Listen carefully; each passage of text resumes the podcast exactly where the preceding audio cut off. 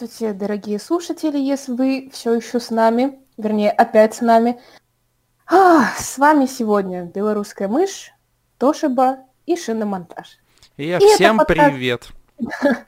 Да. И это подкаст не серьезный разбор пилотов, ака инсульт по крышке. Но шиномонтаж у нас хороший.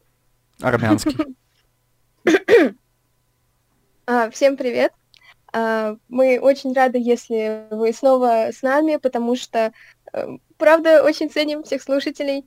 А в этот раз э, мы немного поменяем формат, потому как э, шиномонтаж, то есть я, то есть шаман, я, меня не было на гонке, точнее, я смотрела гонку, но не могла обсуждать ее с ребятами и не всматривалась, не видела всех деталей, поэтому я буду задавать ребятам вопросы, Э, о том, как проходила гонка, и так мы вместе с вами узнаем, как все прошло, разберем всех пилотов, и я думаю, мы можем начинать. И, ну, начнем мы с э, подиума, как и всегда, и начинаем мы с дубля Мерседес, потому что я, честно говоря, даже не помню, в каком порядке э, кто находился на подиуме, поэтому давайте начнем с подиума и с дубля Мерседес. Кто начинает? Наверное, я. Судя по количеству фотографий Льюиса с поднятой рукой, ну, не только из-за победы, но и в связи с движением Black Lives Matter, я думаю, все понимают, что выиграл у нас Льюис Хэмилтон с отрывом, кстати, в 13 секунд. Я прямо сейчас смотрю на эту табличку. Видите, чего? 13? 13,7, да. 13,7. Чего 13, себе? Оф... Офигеть. Ну, в принципе, борьбы там было немного, поэтому победа чистая, победа красивая, с огромным отрывом даже от Вальтери, который приехал вторым. Ну, честно говоря, ничего больше особенного я сказать по поводу этого не могу, потому что, ну, сработали хорошо, как, в принципе, всегда, как и при каждом дубле. А насчет всех выходных, в принципе, тоже шли хорошо но лидировали не всегда. И, кстати, много очень вопросов было еще насчет надежности машины из-за тех проблем, которые возникали на прошлом Гран-при. Да, кстати, это Гран-при Штири. А прошлый был Гран-при Австрии, просто чтобы не путали. Так вот, на Гран-при Австрии им говорили по радио не заезжать на поребрики. И, возможно, ну, было такое предположение, что эти проблемы остались и на эти выходные, но, видимо, все уладили. Хотя в начале, в пятницу начинали, конечно, ну, не очень активно. Ну, заслуженная победа, я считаю. И Вальтер тоже молодец, потому что стартовал не из первого ряда и пробрался. Пробрался на второе место. И, кстати, с отрывом от Ферстаппина тоже приехал с э, довольно большим 20, практически 20 секунд. Все молодцы просто. Нечего сказать. Да, собственно, я могу полностью подписаться под этими словами, потому что если убрать всю предвзятость и говорить на чистоту, как будто бы человек, который смотрит Формулу-1 впервые, который вот включил эту гонку и просто пытается ее анализировать, я могу сказать, что да, сработано максимально чисто. Э, это действительно хороший дубль для команды. Э, команда взяла важные очки в Кубке конструкторов, которые она и так бы взяла, но тем не менее Мерседес уже показывает э, свою силу в самом начале сезона, уже в второй гонке. И да, я могу сказать, что в выходных это тоже было заметно, потому что, если я не ошибаюсь, на квалификации Хэмилтон вообще какой-то ультимейт мод включил. Э, когда по дождевой гонке он начал просто подряд штамповать лучшие сектора. Это, блин, при всем моем отношении к Льюису, я могу сказать, что это действительно классно. То есть по такой погоде показывать такие хорошие результаты, это действительно заслужит уважения. Льюис как пилот всегда был сильным, но, конечно, да, его гегемония уже немножко поднадоела, поэтому лично для меня эта гонка была скучновата. Ну, ничего другого я не ожидала. А, здесь наши пути расходятся. Кстати, про квалификацию под конец, на самом деле, я не знаю, что за режим он включил. Пати мод. Все поймут эту шутку. Хаммер тайм. Хаммер тайм, да, на самом деле. В какой-то момент э, Макс смог перебить его круг, но ошибся и во втором, и в третьем секторе, причем в третьем еще больше, чем во втором. Ну, почти получилось. Но потом Льюис показал круг еще лучше. Поэтому, ну, тут без шансов. Не знаю, как это работает. Даже трасса и близко не начала тогда подсыхать. Но, ну, честно, у меня варианты закончились. Правда, это, это что-то за пределами. Ну, на самом деле, я читал много комментариев о том, что, мол, вот, если бы Макс нормально проехал свой, собственно, последний быстрый круг, если бы его не занесло, то мог бы тоже оказаться на подиуме и все и так далее, и так далее, и так далее. Но, насколько я помню, там и так у него уже желтые сектора шли, поэтому, думаю, особо, особо никакой роли бы это не сыграло. И даже если бы как Макс проехал последний нет. чистый круг. Нет? Как раз таки нет, потому что тот круг, который он запорол, простите, а первый сектор был вот фиолетовый лучше.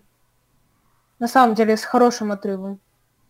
Ну, в любом случае, думаю, даже если учитывать...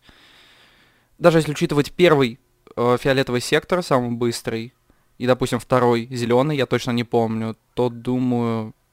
Ну, просто был бы отрыв поменьше. Думаю, все равно пол был бы у Хэмилтона, потому что темп у Мерседеса конкретно на этом этапе в Штире был просто космический. Вот так вот. Честно, я просто в шоке сейчас от такого отрыва, потому что между вторым и, и третьим, между первым и вторым местом отрыв в 13 в 20 секунд. А, честно, понятное дело, что мы все знаем, как ездит Мерседес, но, правда, вот это, это прям шокировало. Ну, я думаю, что, правда, здесь уже все сказано, и теперь мы переходим к теме тоже дубля, но не самого приятного, к теме дубля Феррари. Я видела этот момент. Понятное дело, что потом я его еще пересматривала. Я посмотрела этот момент, расстроилась, и больше я не смотрела гонку. ну, на самом деле нет, но я видела этот момент. Давайте вкратце расскажем, что произошло. Просто быстро и рассмотрим его чуть позже более подробно. Потому что здесь нужно осматривать подробно, на это нужно чуть больше времени. Да, и даже тут у людей расходятся мнения, хотя, по-моему, вообще, кто виноват, кто прав, ну, вот в этой ситуации очевидно. Но сейчас я не буду об этом спорить. На самом деле, извини, ну... хочу тебя перебить. А, я думаю, все смотрели этот момент, и, естественно, мы тоже его смотрели в прямом эфире, и потом еще в повторе. А, сначала в прямом эфире, когда только первый раз это все произошло, мне показалось, что, собственно, вины ничей нету в данном столкновении мне просто показалось, что э, три болида начали заходить в один узкий поворот, и в итоге не поместились, и получилось, как получилось. Мне показалось, что в один момент шар начал отруливать. Ну, в общем, на тот момент я полностью был уверен, что вины Шарля нет, но во время подготовки к подкасту я пересмотрел этот момент раз пять и понял, что все-таки вина Шарля там есть, потому что он пошел не по правильной траектории, пошел слишком узко в этот поворот, и, соответственно, не поместился, задел Феттеля, и да, Шарль, это полностью вина Шарля.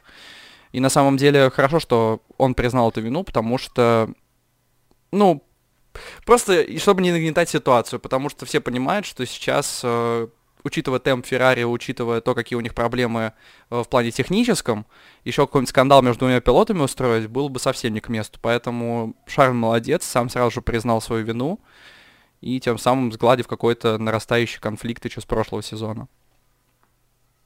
Да, спасибо, все очень правильно. Это еще вчера, неважно. А, я сейчас э, кашляю очень демонстративно, потому что момент, ну, не из лучших, вообще не из любимых. Потому что, насколько я знаю, насколько сам Шарль говорил уже, когда извинялся, что они привезли некоторые обновления, запланированные на Венгрию, они привезли их сейчас. И получается, что вот так вот немного испортили. Но, честно говоря, я всегда пытаюсь как-то прикрыть их обоих, потому что, ну, как-то не могу болеть больше за кого-то из них. Объективно вина Шарля. Субъективно. Оба виноваты, и оба уже через это прошли и постараются реабилитироваться в следующие выходные. Вот и все. Мне понравился комментарий Феттеля по поводу вот этой всей аварии.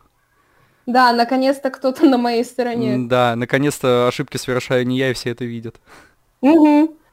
Вот когда только это произошло, когда показывали те, кто шел впереди Феррари, а сзади буквально вот там где-то на горизонте была камера, э, я смотрела, и я не понимала, каким образом у Феттеля отвалилось заднее крыло. Как? Просто что? Как? Как что туда прилетело вообще?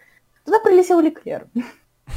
Как бы странно это не звучало. Летучий манигаск.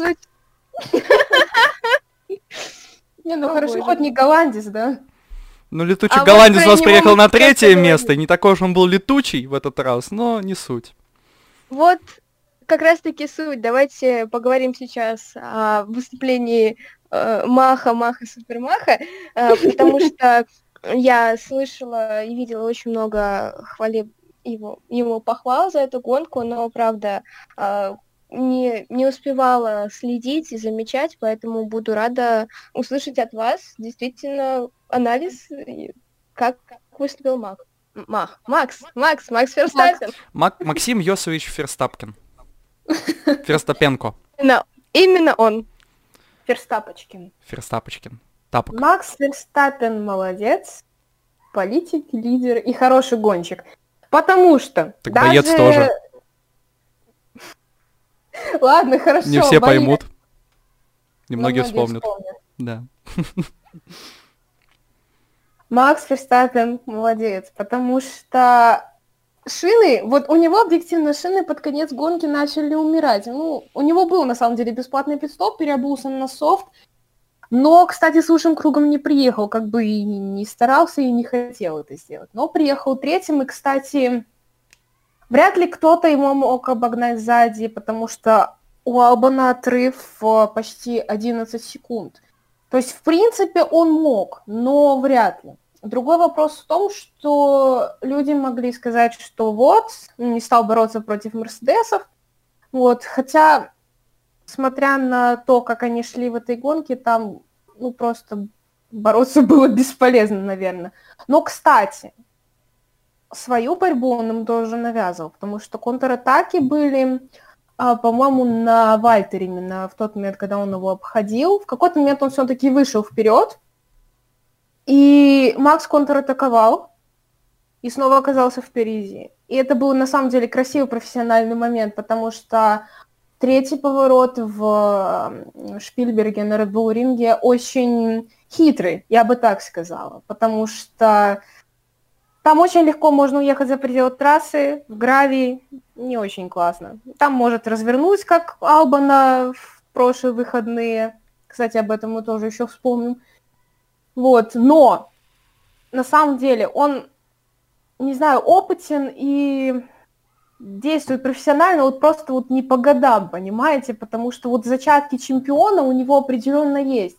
Но все-таки по чистой скорости, видимо, Мерседеса много быстрее. Да, Поэтому- можно заметить было на протяжении всего уикенда, что у клиентов Mercedes все очень хорошо с темпом.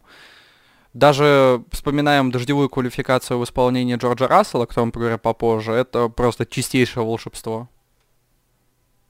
Мгм. Все-таки Да. да. стоит отметить, что с моторами Mercedes сейчас кому-либо бороться очень сложно.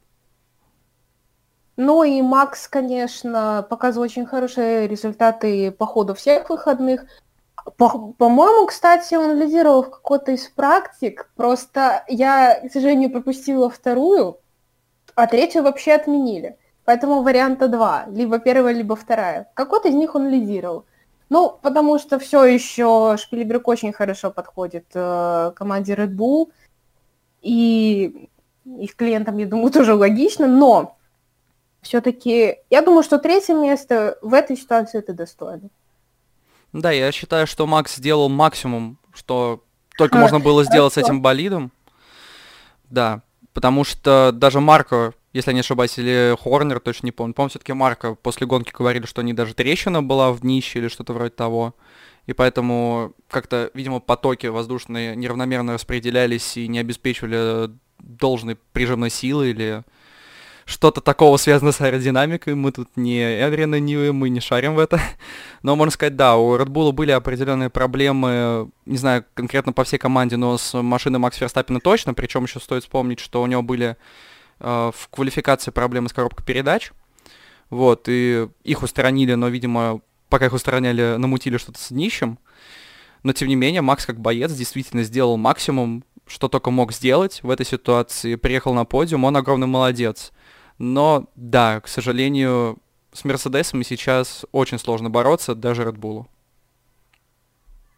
Да, конечно, после прошлогодней Австрии не для всех из нас она была самой радостной, но на самом деле тогда Макс сделал ну, настоящее чудо и для своих болельщиков, и в принципе для всех, потому что тогда просто даже для тех, кто еще сомневался в нем, все стало понятно. Возвращаясь на одну тему назад, прямо сейчас э, появилась э, новость э, из источников автоспорт.ком, что Вальтери остается в Мерседес в 2021 году. Честно говоря, не знаю, что это может значить, а главное, для кого. Так, я так же, как и Антон в прошлый раз, проговорю то, что мы записываем этот подкаст 13 июля, в понедельник, поэтому мы можем выложить его чуть позже, и какие-то новости могут появиться. Mm-hmm. Ну и, собственно, у нас есть девиз э, «Несерьезный сбор пилотов», выкладываем подкаст, и на следующий день нас, э, на нас сваливаются новости. Да, вот так вот уже который раз получается. Мне очень понравилось, как мы наванговали возвращение Алонсо, потому что вы со мной поспорили, что типа, а зачем ему нужно будет сидеть в ведре один сезон? А, он, а я был прав. Он сел в ведро в итоге. Да.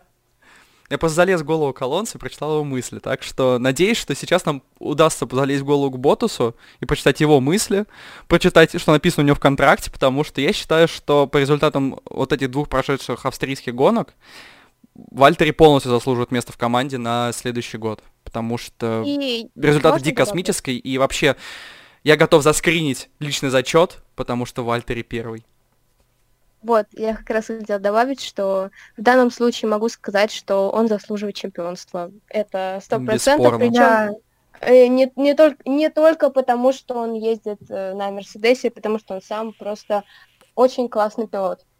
Да, так. если, неважно, за кого мы тут болеем, все мы будем очень рады, если Вальтери станет чемпионом. Согласна. Просто смотрите, когда э, Фернандо хотели уже подписать, ну, вернее, уже подписали, хотели объявить, тогда об этом кричали буквально из каждого угла, и даже фотографы. Сейчас это просто новость, которая появляется на вот этом аккаунте, на который я подписана уже второй раз принципе. Да, второй. Но об этом не говорят на каждом шагу. Воспринимают это, видимо, как обычную вещь, я не знаю, хотя все, по-моему, сомневались, что он там уйдет в Рено или уйдет из Формулы-1, и вообще его Мерседес в следующем году не будет. А вот, видимо, будет.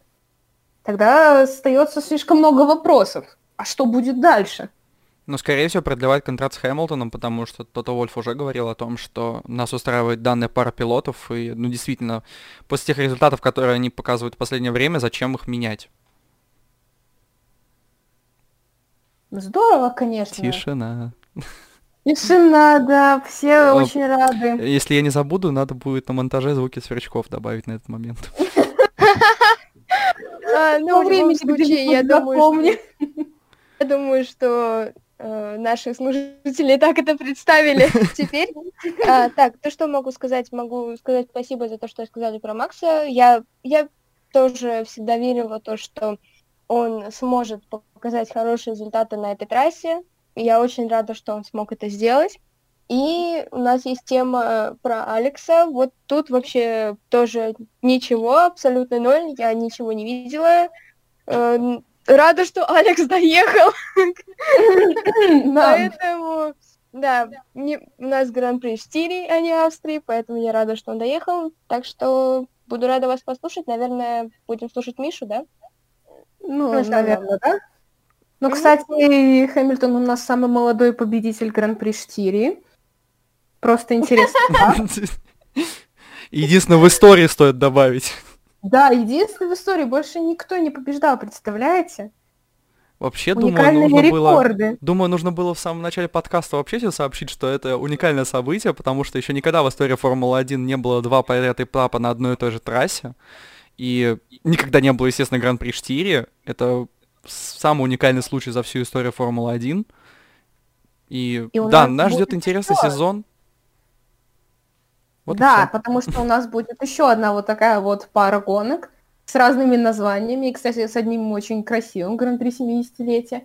И, кстати, возможно, даже три, потому что пока не знаю, что точно определить, двойную гонку будут определять ну, буквально каждую там вплоть до Абу-Даби. Ну, кто знает. Как начали, так и закончат. Но, к сожалению, у нас не будет Зандворта в этом сезоне. Я так ждал тут раз. Да, согласна. Ну, кстати, двойные гонки – явление вполне обычное для Формулы Е. Потому что я вот сейчас вот вспомнила, что, по-моему, у них э, сезон начинается с двух гонок и заканчивается. Он должен был закончиться двумя гонками Великобритании, но не закончился. Да, немножко отложили пока. Я могу, конечно, ошибаться, но где-то пару сезонов назад, я помню, у них были сдвоенные этапы в Нью-Йорке, по-моему. Mm-hmm. Да, а в Формуле 1 такого никогда в истории еще не было.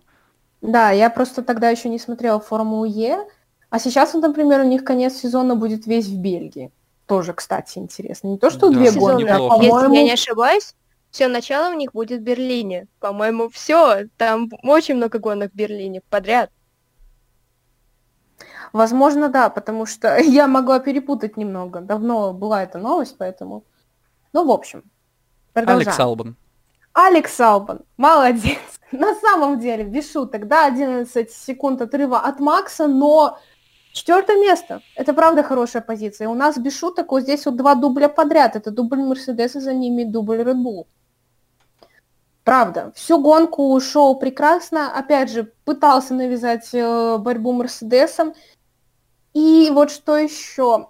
Э, был один опасный момент, когда его пытался обойти, насколько я помню, Серхио Перес. В том самом третьем повороте, там где на прошлом Гран-при Австрии, его развернуло из-за столкновения с Льюисом Хэмилтоном.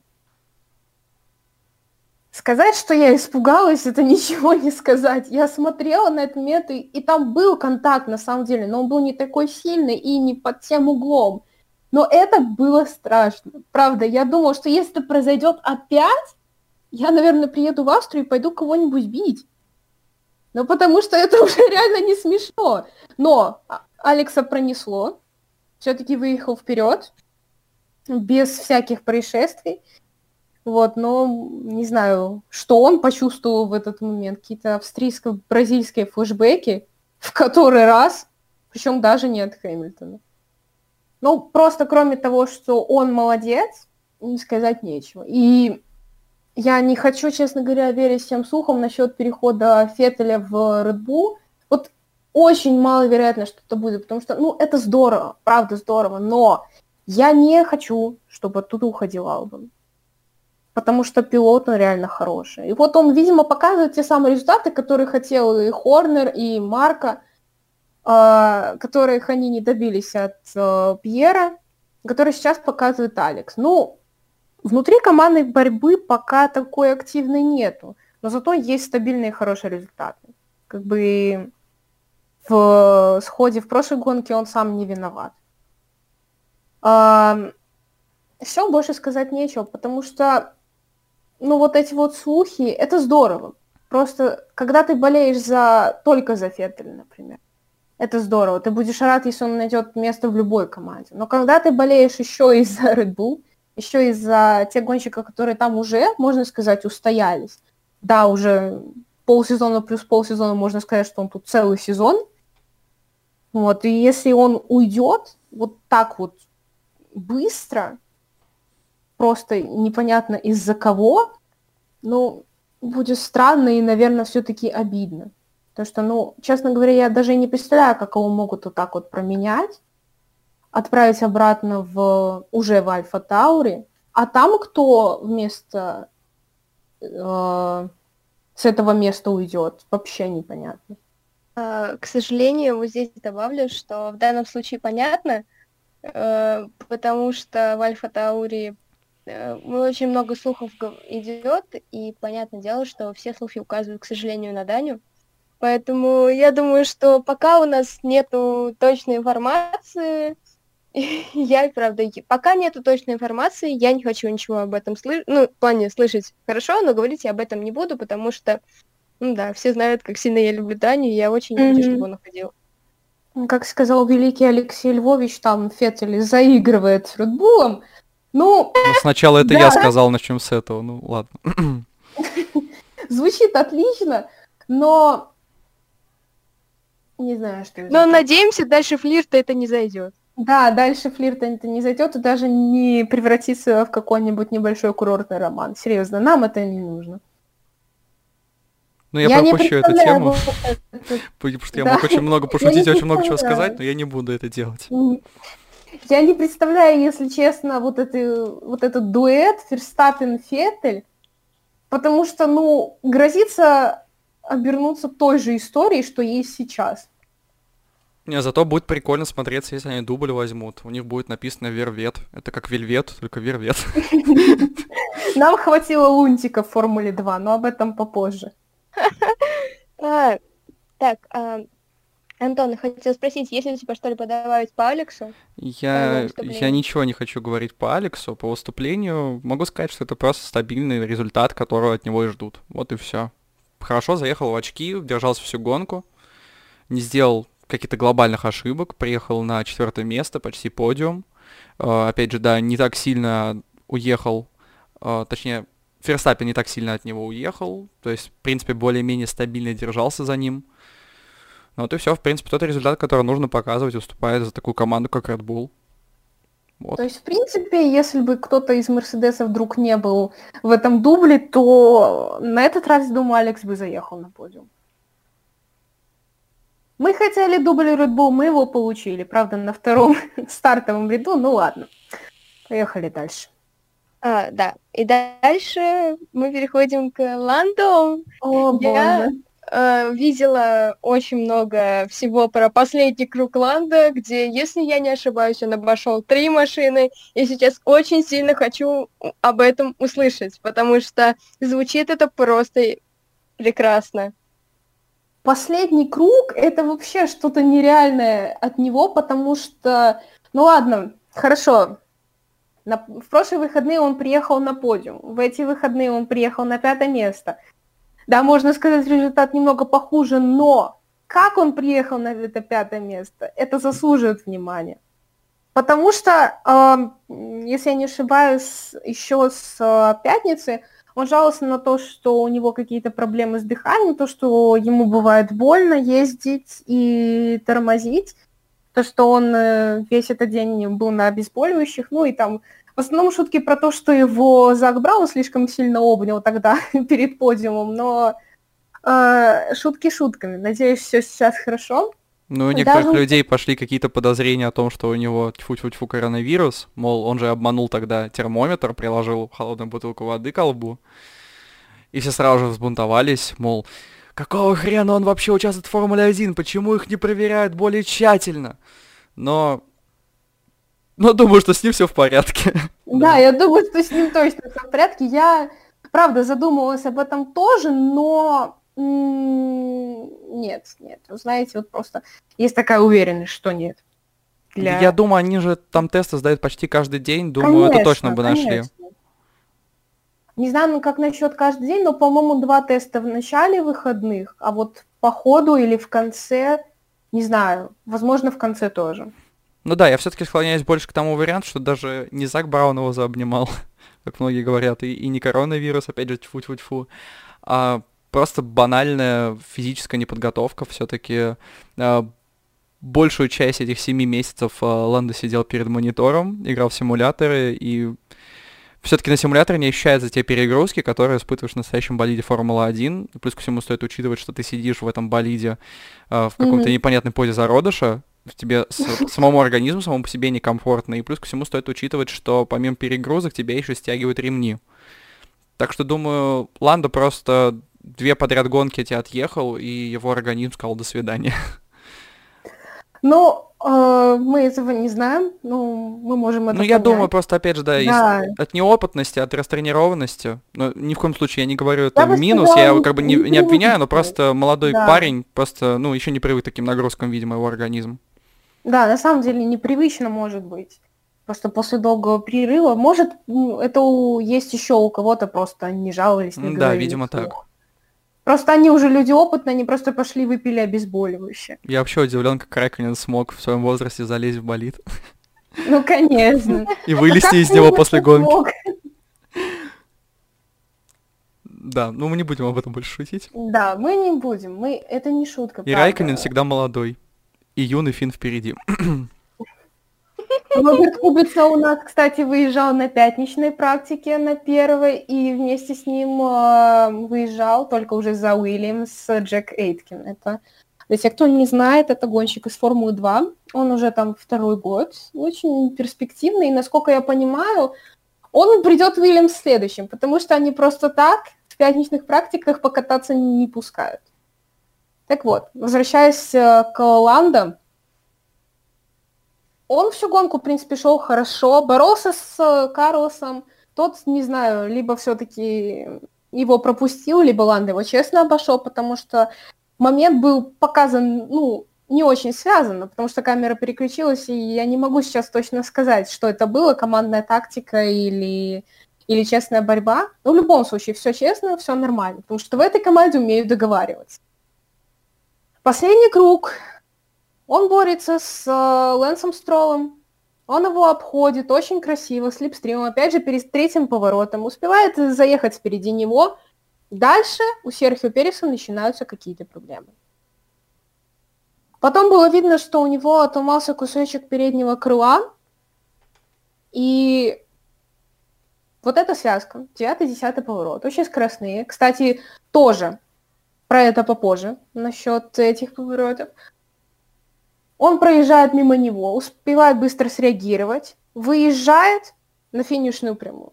Это было очень красиво, правда. Это буквально одна секунда, никакой борьбы, но то, как он среагировал, то, как он быстро его обошел, хотя Серхио уехал даже не сбоку, то есть он не отъезжал в сторону из-за того, что замедлялся. Он просто остался на своей траектории, так сказать. Иланда успел среагировать. Иланда приехал пятым. И Честно, это отличный результат, потому что, смотрите, у нас дубль Мерседес, у нас дубль Red Bull и следом Ланда Норрис. Макларен опять показывает какой-то шикарный, классный результат. Ну, а позади остался вместе с двумя рейсинг-плотами еще и Рикьярдо, и это был э, по... ой, не подиум, а финиш э, на уровне Наскара, знаете. Там еще пошутили про этот момент из первых тачек, там, где они все втроем приехали. Вот там было примерно то же самое, потому что Серхио Перес – приехал с отрывом от Строла, я сейчас скажу точно, потому что это буквально сотые доли секунды. Это 7 сотых секунды. Они буквально практически приехали в одном ряду. От Переса до Строла у нас 7 сотых, от до Рикьярда 140 тысячных. Это удивительно, не то чтобы я была очень рада за это, но правда, это удивительно, потому что такое я видела только два раза, реально, в первых тачках и в фильме «Форд против Феррари». Кто смотрел, тот поймет. Но Ландо Норрис просто молодец. Вторую гонку показывать вот такое тоже. Я скажу личное мнение. Он будущий чемпион. И правда, я, я его называю малышом, просто рада за этого малыша я не могу. Правда, я горжусь им как собственным сыном.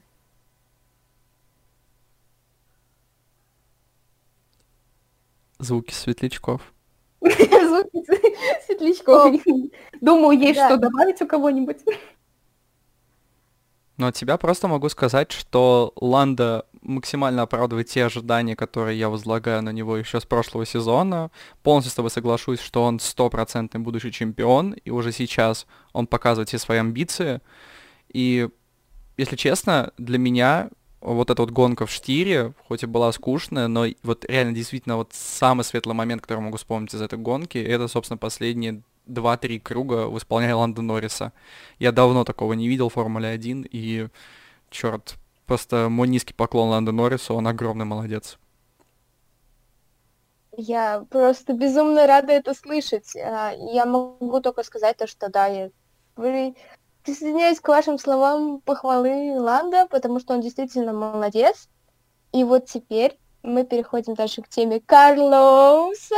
Карлоса. Да, еще, хотела, еще хотела сказать, что он все-таки признавался в том, что был очень не уверен в себе и в прошлом сезоне, и на тестах, и в межсезоне, и в начале этого просто...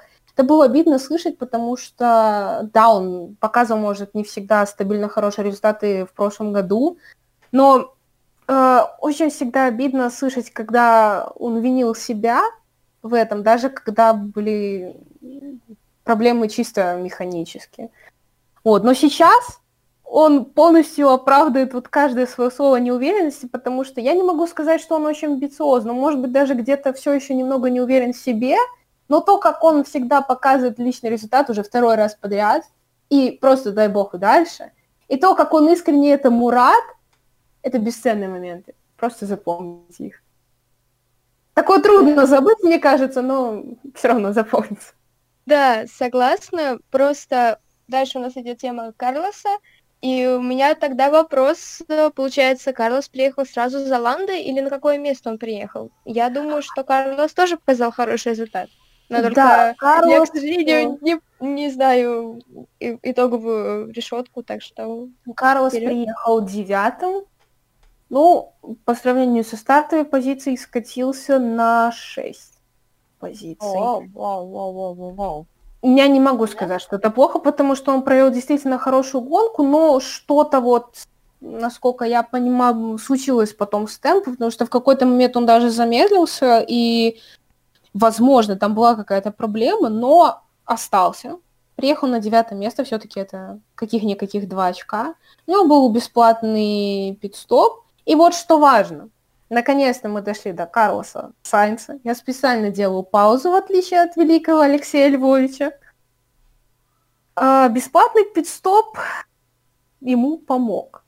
Намного больше, чем Максу Ферстаппину или кому-либо еще. Потому что я рассказываю сводку по быстрым кругам, за последние вот их несколько было. Сначала, с самого начала гонки показывал лучшие круги Льюис Хэмилтон, Потом в какой-то момент э, все затихло. Потом он опять начал показывать лучшие круги. Потом его круги начал перебивать Серхио Перес. Да, это было странно, потому что там, по-моему, уже успели выйти из 1.07 э, на минуту 7 секунд. Вот, он перебивает, по-моему, 3 или 4 круга.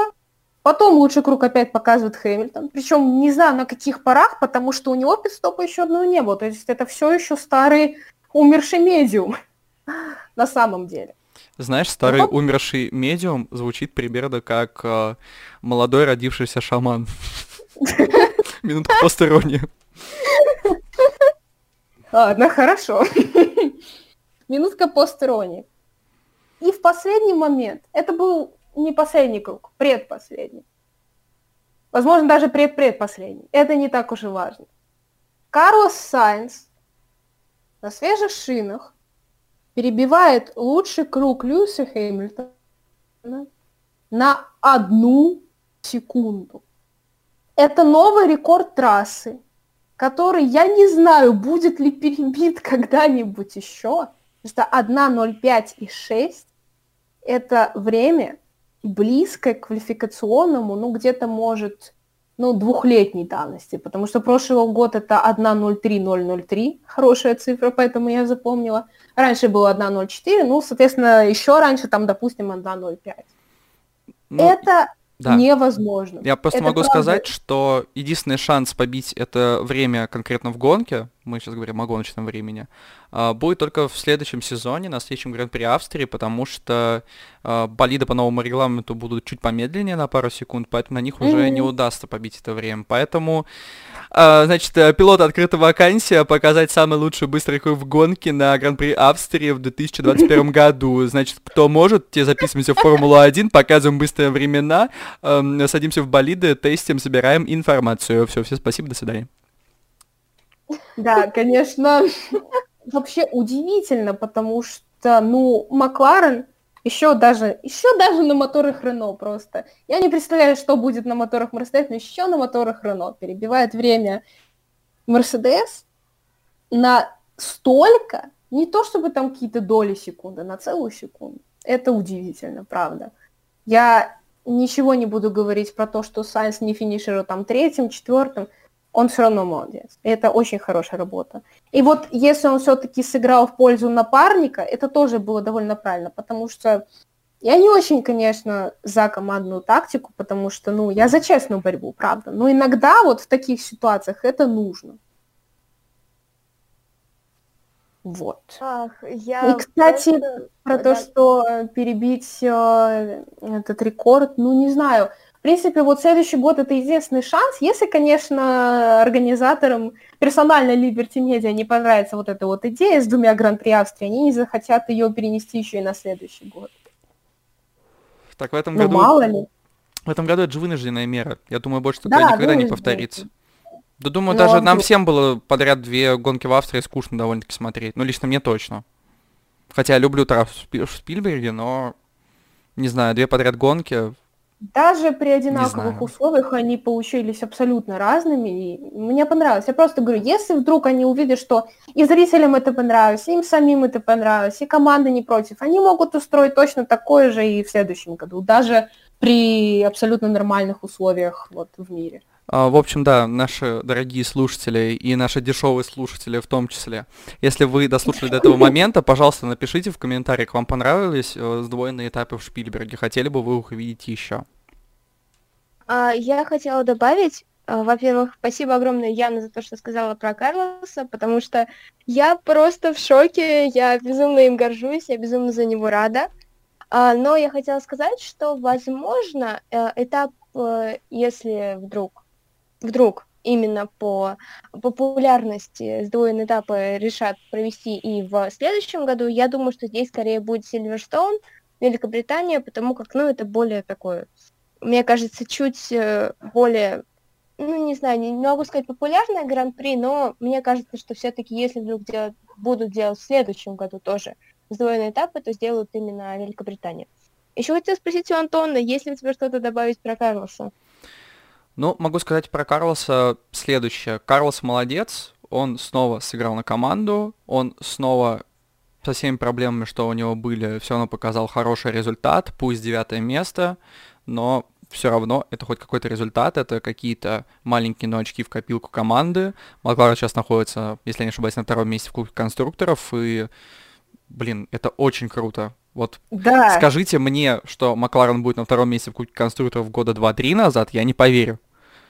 И то, что я вижу Скажите, сейчас... это Фернандо Алонсо. Скажите, это Фернандо сейчас. Алонсо, да. Это полностью фантастика, полностью фантастика, да, я классно сказал. Ам, Да. фантастическое, фантастическое исполнение, гоночное исполнение, значит, ам, в гонке двух пилотов а, Макларен, они оба молодцы, что Норрис, что Сайнс. Если Норрис показал просто какой-то фантастически волшебный результат, Сайнс показал просто хороший, стабильный результат. И то, что он смог показать рекорд э, конкретно по времени в гонке, э, это хоть и не дало команде какой-то плюс за это личные очки или что-то еще не начисляет, но как минимум в его резюме это войдет, и думаю, через много-много лет будут вспоминать, что вот Карл Сайнс когда-то показал самый быстрый круг в гонке на Шпильберге, единственный гран-при в истории. И, Ну как и думаю, в плане вообще-то- историчности это очень классно. Он да, молодец. это правда исторический момент. Даже для тех, кто Карлоса не очень любит. И, кстати, очко он за этот круг получил, потому что он в десятке. А, ну хорошо, тогда беру свои слова назад. Мгм. А, Я просто, да, я безумно рада за Карлоса, потому что, да, я всегда в него верю и верю в то, что в будущем его ждет еще больше побед, и а, это правда очень-очень классно. И дальше мы говорим про розовые Мерседесы. Ну, какая радость. про Racing Report or whatever the fuck it's called. А, а, уже слышала от Миши, что у Переса были какие-то проблемы с крылом, что они со Стролом приехали а, одновременно. Так, давайте по порядку. Как, как все прошло у розовых Мерседесов? Как у розовых Мерседесов прошло Гран-при Штирии? А, да, они приехали на шестой, седьмой позиции. Соответственно, Перес и Строл. А, я начну с квалификации, потому что это важно. Перес не вышел из первого сегмента. Глядя на темп на Гран-при Австрии, это было, мягко говоря, удивительно, даже для меня. потому что ну, я все-таки ожидала, что оба они будут в десятке и будут навязывать борьбу там вплоть до третьего места, вплоть до пола. И такое бывало даже на свободной практике. Вот, я вспомнила. Первая свободная практика. Перес первый. Здорово. А, как раз в тему, кстати. Ну, Астро а, вышел в третий сегмент, все нормально, показал нормальный результат. На гонке появилась какая-то сумасшедшая скорость. Вообще, честно говоря, не следила за прорывом Переса с, с какого, по-моему, с 15 или 16 места, на каком он стартовал. У меня просто перед глазами нету сейчас результатов квалификации, поэтому я точно не могу сказать, какого он стартовал. Ну, в общем, откуда-то издалека.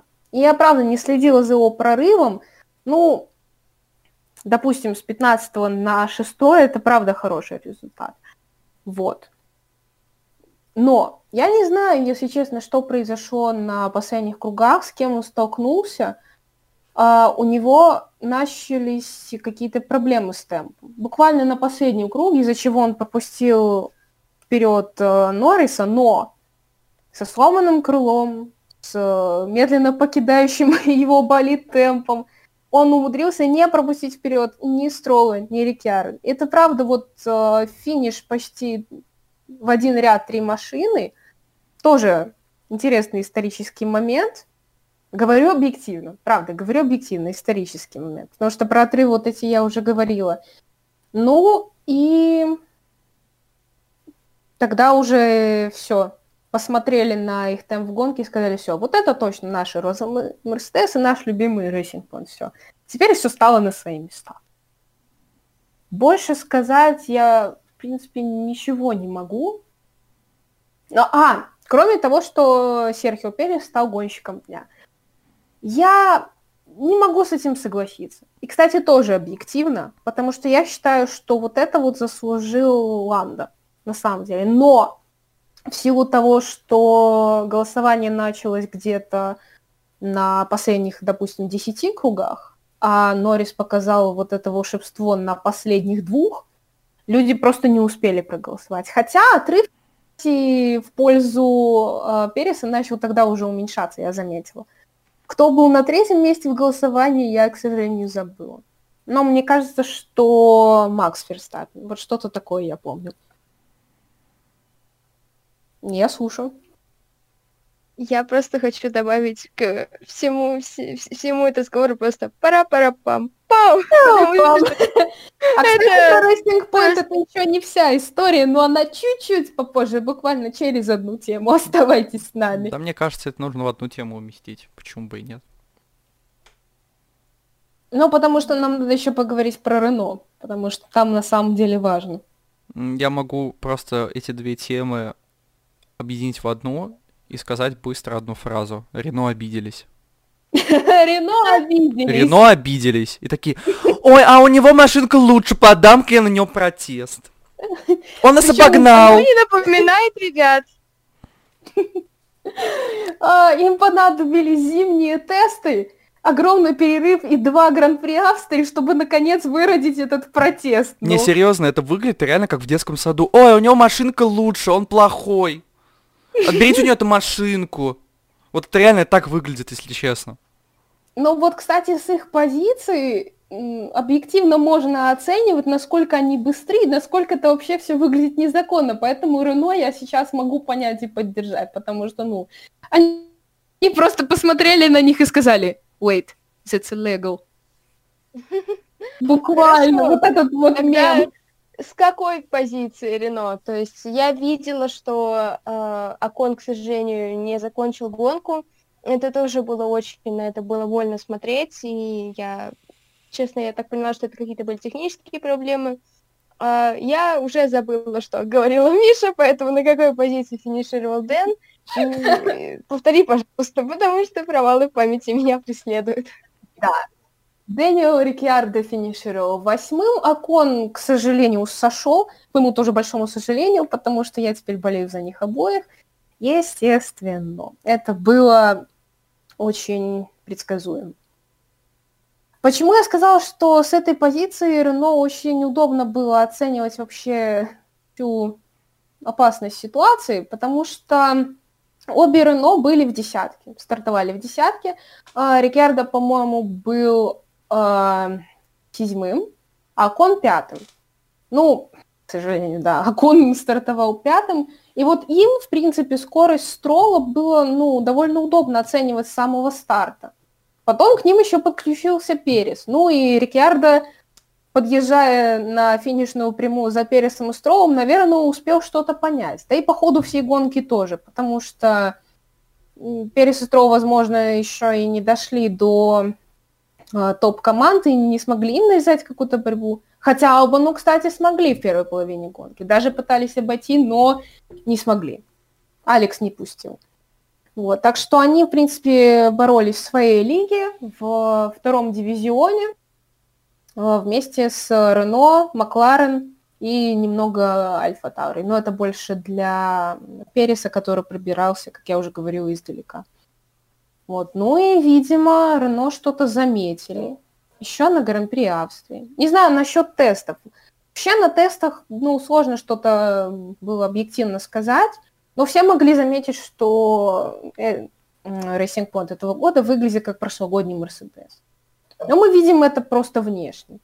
Потом начинается какая-то э, кринжовая, извините, ситуация с огромной скоростью и с их перемещением откуда-то с конца второго дивизиона в его начало, ближе даже к топ-командам, особенно по результатам первой практики и второй тоже, там, где, извините меня, Racing Point стоят на том месте, где в прошлом году стояли Феррари, то есть как третья топ-команда. То есть это уже кажется ненормальным. И явно Рено это заметили еще на прошлой гонке. Я думаю, что не только Рено это заметили. Я думаю, что многие команды, кроме Мерседес, их могут поддержать в этом. И вот я думаю, что Гран-при Штири лишний раз показала, что что-то в этой ситуации не так. Рено лишний раз убедились, что что-то здесь нечисто, и решили все-таки подать протест. Сейчас э, изъяты некоторые детали в, из машины Racing Point и Mercedes, и на сравнении разбирательство будет позже, но им надо его завершить как минимум до четверга, лучше еще раньше, потому что либо они дисквалифицируют и будут пересчитывать э, очки по-новому, что, кстати, очень интересно скажется на результатах Гран-при Австрии для одного из гонщиков Уильямс.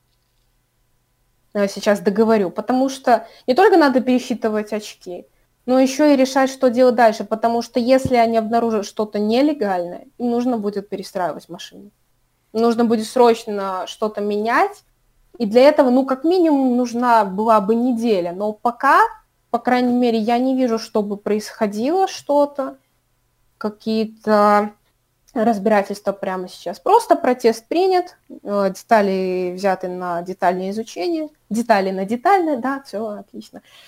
Вот. Ну, как еще по-другому можно изучать детали, не правда ли? Детально, согласна.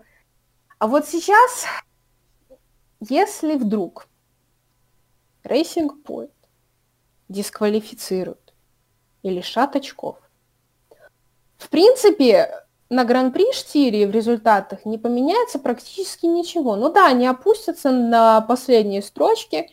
Ну, э, Райконин и Магнусон наберут очки, но этим все и закончится.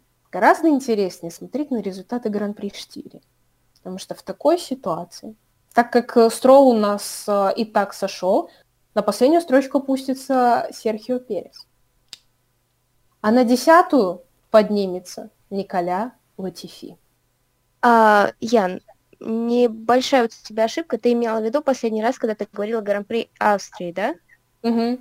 Ты просто и тогда, и тогда сказала Штири, и все. Ой, Окей, извините, понял, извините, понял. Ну, в принципе, да, логично, да. что там гонка была в Штире, что тут Штире. Ну, в принципе, я имела в виду, да, Гран-при Австрии. Я буду говорить просто первая гонка. А, я, ну, просто вштырила, вот и все. Да, спасибо. Штырила на Гран-при в Штире. Фьють, ха! Я так люблю, что вы меня не перебиваете. Я шучу, правда, я шучу. Это просто шутка с отсылкой к игре, которую никто не понял. Ну вот. И получается буквально повторение прошлогодней Германии. Ой, Очки но... у нас... Да, когда у нас поднялся на десятую строчку Кубица а не раз получил то свое знаменитое историческое, простите, очко. И эта ситуация может повториться даже в этом году, на первой гонке в Австрии, когда Рассел все-таки сошел, но... Нет, серьезно, я не хочу это комментировать, правда. Я не думала, что история циклична настолько. Серьезно, Гран-при Австрии 2020 года это внебрачный ребенок э, прошлогодней Бразилии и Германии. Причем на всех максималках, знаете. Еще если дисквалифицируют Racing Point, то будет вообще красиво. А, мне очень понравилась фраза, которую ты написала, то, что первая гонка в Австрии взяла от Бразилии лучшая, а вторая худшая, потому что это лучший комментарий. А, Антон, тебе есть что-нибудь добавить вообще про вот ситуацию розовых Мерседесов, Рено и Рено и розовых Мерседесов? Да я думаю, в целом вы уже всю мою позицию поняли, потому что если говорить касательно вот этой проблемы розовых Мерседесов, я уже говорил об этом в прошлом подкасте, то, что я абсолютно не против. Чем больше людей в первом дивизионе, тем лучше. Точнее, чем больше команд, тем больше пилотов, ну вы поняли. Да, кто-то может сказать, что это нечестно, но опять же, почему тогда несколько сезонов назад не жаловались на Хас, которые также копировали машины у Феррари? Потому что Хас не ехал, а Racing Point резко поехал. Это какая-то двоякая позиция, я и не очень понимаю. Давайте тогда жаловаться и на Хас, обнулять им очки и так далее. Но а, на самом деле, если бы Хас тоже копировали какие-то еще детали, я не говорю, что Racing Point обязательно скопировали Mercedes что-то еще. То есть я же там не работаю, я сейчас не провожу этот анализ, я не знаю. Но то, что их э, преимущество выглядит странно, как минимум, это, да, это объективно. Но другой вопрос в том, что если бы Хас ехали, ну, допустим, даже на прошлогодних моторах Феррари, ну, и с прошлогодним вот этим крылом, вряд ли они бы ехали намного быстрее. То есть, ну это, они едут на среднем уровне, на все том же среднем уровне.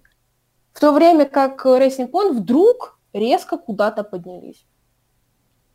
Ну, как бы ты сама вот только что в этом предложении все объяснила, то, что если бы Хас ехали на прошлогоднем моторе и так далее, и так далее, и так далее... То они бы ехали также средне. Да, но так-то стоит учитывать, что у Racing Point мотор э, который стоит у Мерседеса сейчас, это раз, и два, это фактически последняя конфигурация болида прошлогоднего.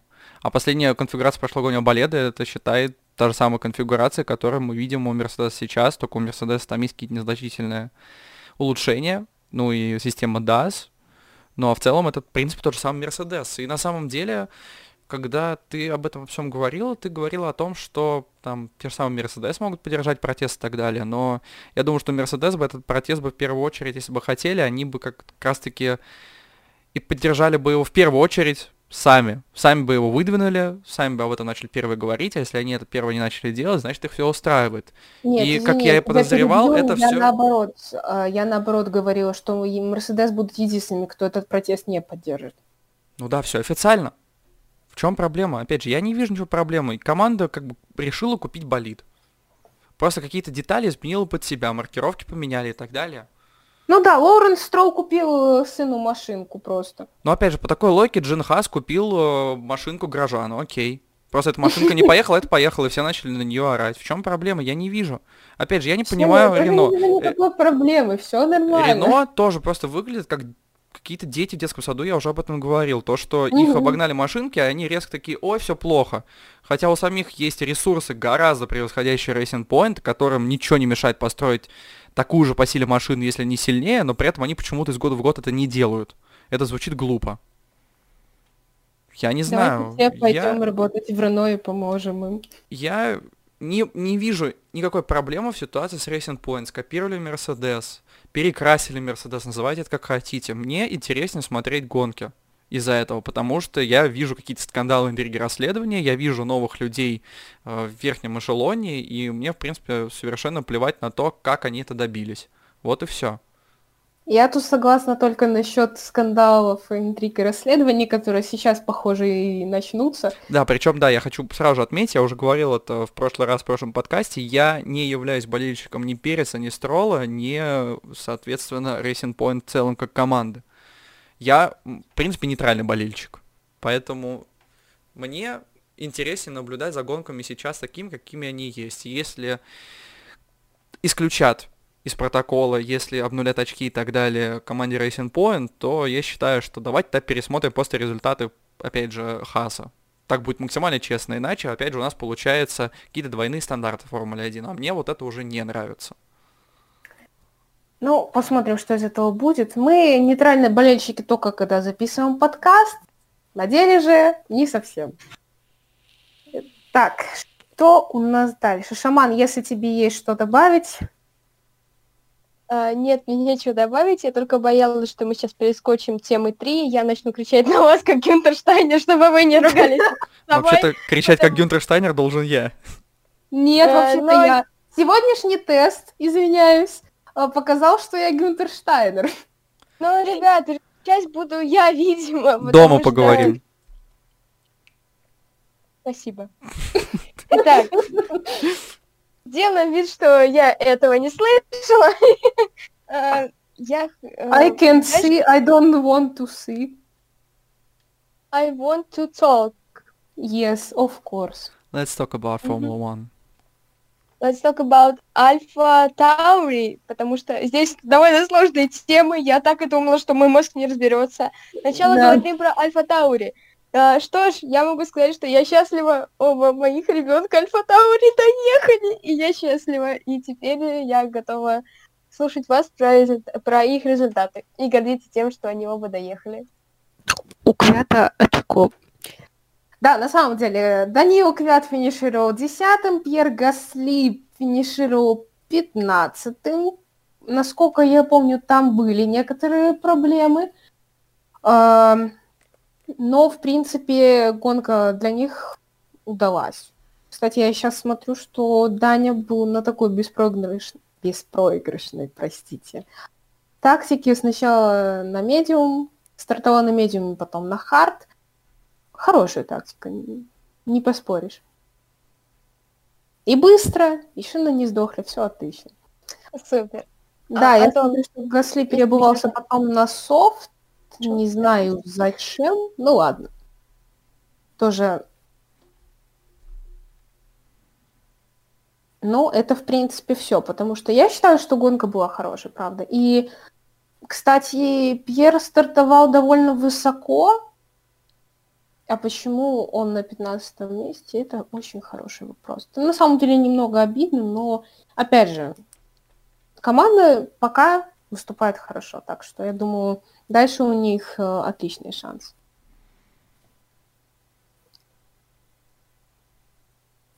Я на монтаже чувствую, буду очень сильно орать каждый раз, когда буду вставлять звуки сверчков. А, прошу прощения. Хорошо, в следующий раз я буду чихать громче. Нам нужен а, отдельный выпуск с блуперами, знаете. Антон, а у тебя есть что-нибудь что добавить по поводу Альфа Таури, Торо Росса? Или... Ну, в принципе, стандартная гонка в исполнении Альфа Таури. В принципе, э, одно очко Квята есть. Э, Гасли, самое главное, доехал. Ну, сказать особо нечего. На самом деле, борьба в таком самом нишевом эшелоне была... Ну, хоть она и была, но говорить об этом, думаю, не стоит очень много, потому что не было прям много событий. Ну да, Гасли откатывался назад. Гасли откатывался потом... назад, да. да. Как бы самое главное, что доехал, вообще завершил гонку, не разбил mm-hmm. болид. Но думаю...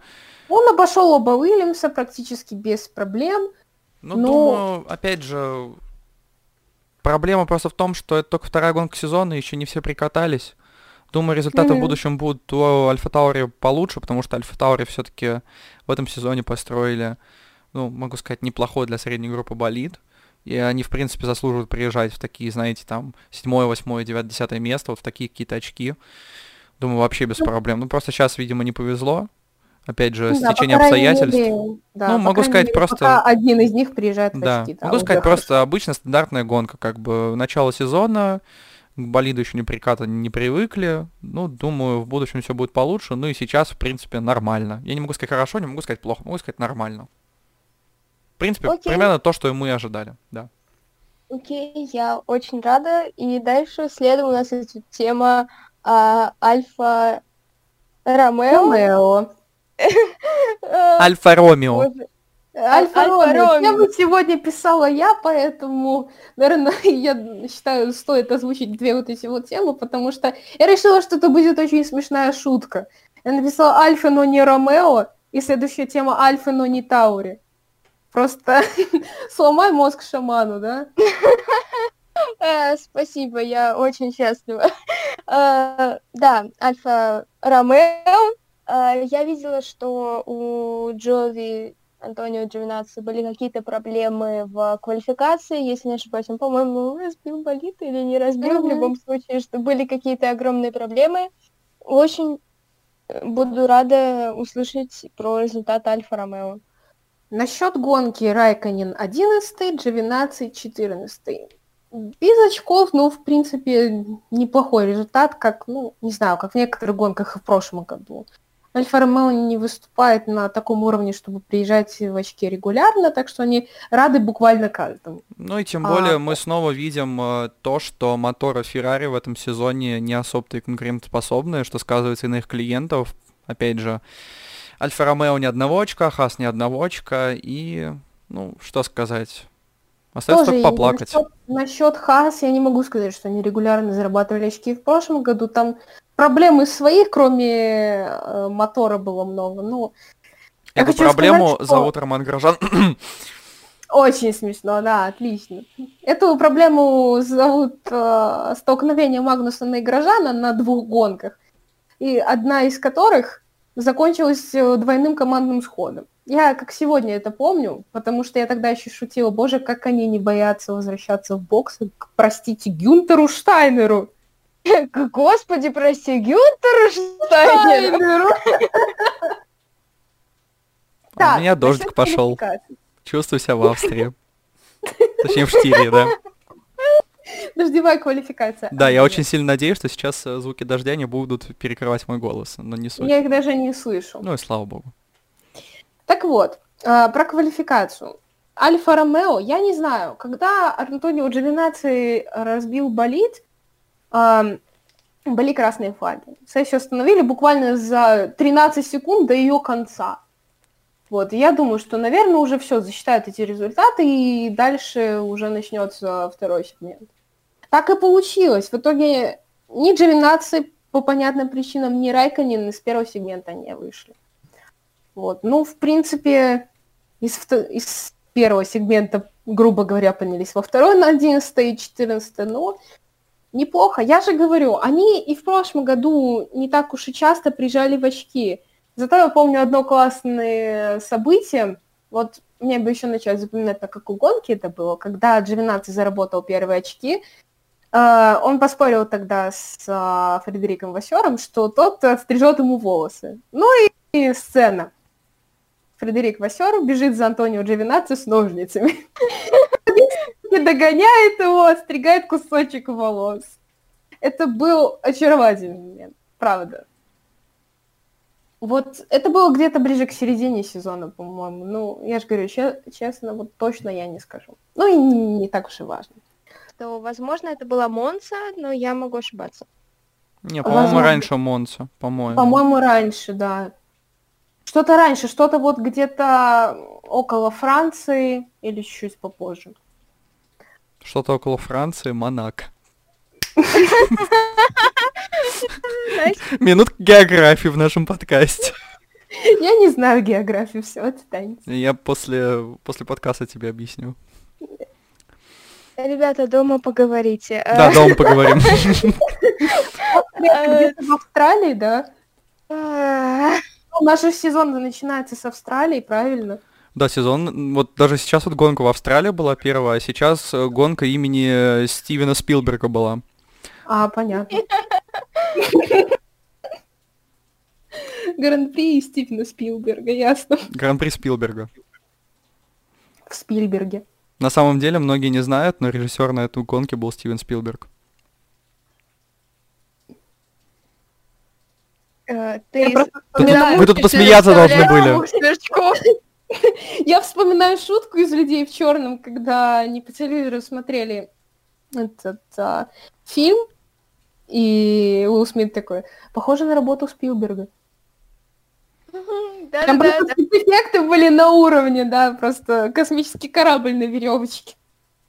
Если вы не смотрели, если вы дослушали до этого момента, если вы не смотрели «Людей в черном», посмотрите. Я сейчас делаю отсылку ко второй Но части. только, да, посмотрите первую и вторую часть, остальные можно не смотреть. Нет, третья ничего такая. Но лучше смотрите первую и вторую. И Дослушайте тоже. нас, наш подкаст, и только потом смотрите. Не, а Да, можете параллельно, да, в принципе, ничего не упустите. Ни там, ни там. Класс.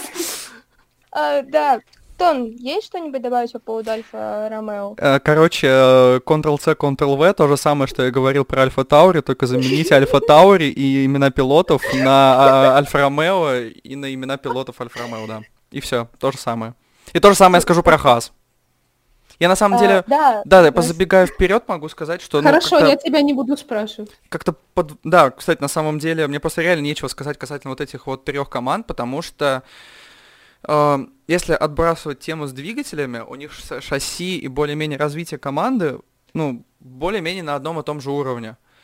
И если бы э, клиенты, клиенты Ferrari были бы более конкурентоспособны в этом сезоне, то, думаю, они бы между собой как-то цапались, боролись, и, ну, в общем, было бы очень интересно. А сейчас все-таки они все так же остаются, например, на одном и том же уровне, но все равно понятно, что Альфа Таури чуть-чуть выше по уровню, чуть-чуть лучше едут из-за как из-за моторов Хонды.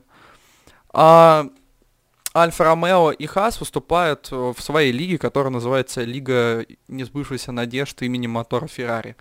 Ну и все. Сказать нечего.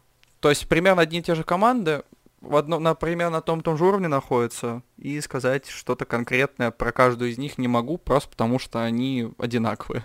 Лично на мой взгляд. Сейчас, именно если оценивать данную гонку. Вот все. я, я Фантастических результатов Хас не показал. Э, Да, я хочу просто спросить чисто для общей информации, какие результаты у Хас, хотя я так понимаю, ничего хорошего. Магнус 12, Грожан 13. Да, дубль Хас. В принципе, проехали нормально, им хотя бы поставили тормоза в этот раз. Да, очень смешно. Не, ну а что, не так там без тормозов, без башни, куда еще, да? Ну хоть немножко. И с Гюнтером Штайнером. Да, и с Гюнтером Штайнером во главе, знаете, идеально. Идеальный набор. Без тормозов, без башни, с Гюнтером Штайнером. А, а представьте, если бы еще был Гутьеррес в команде. Боже упаси. Просто боже упаси, серьезно, мне его на виртуальных гонках А хватило. представьте связку Гутьеррес и Мальдонадо. В Хасе. С Гюнтером Штайнером. А просто пара-пара-пам, пау! По-моему, это моя, Видимо, была бы блин, моя знаешь, любимейшая пробелочный команда. круг. Пара-пара-пам. Все, ту.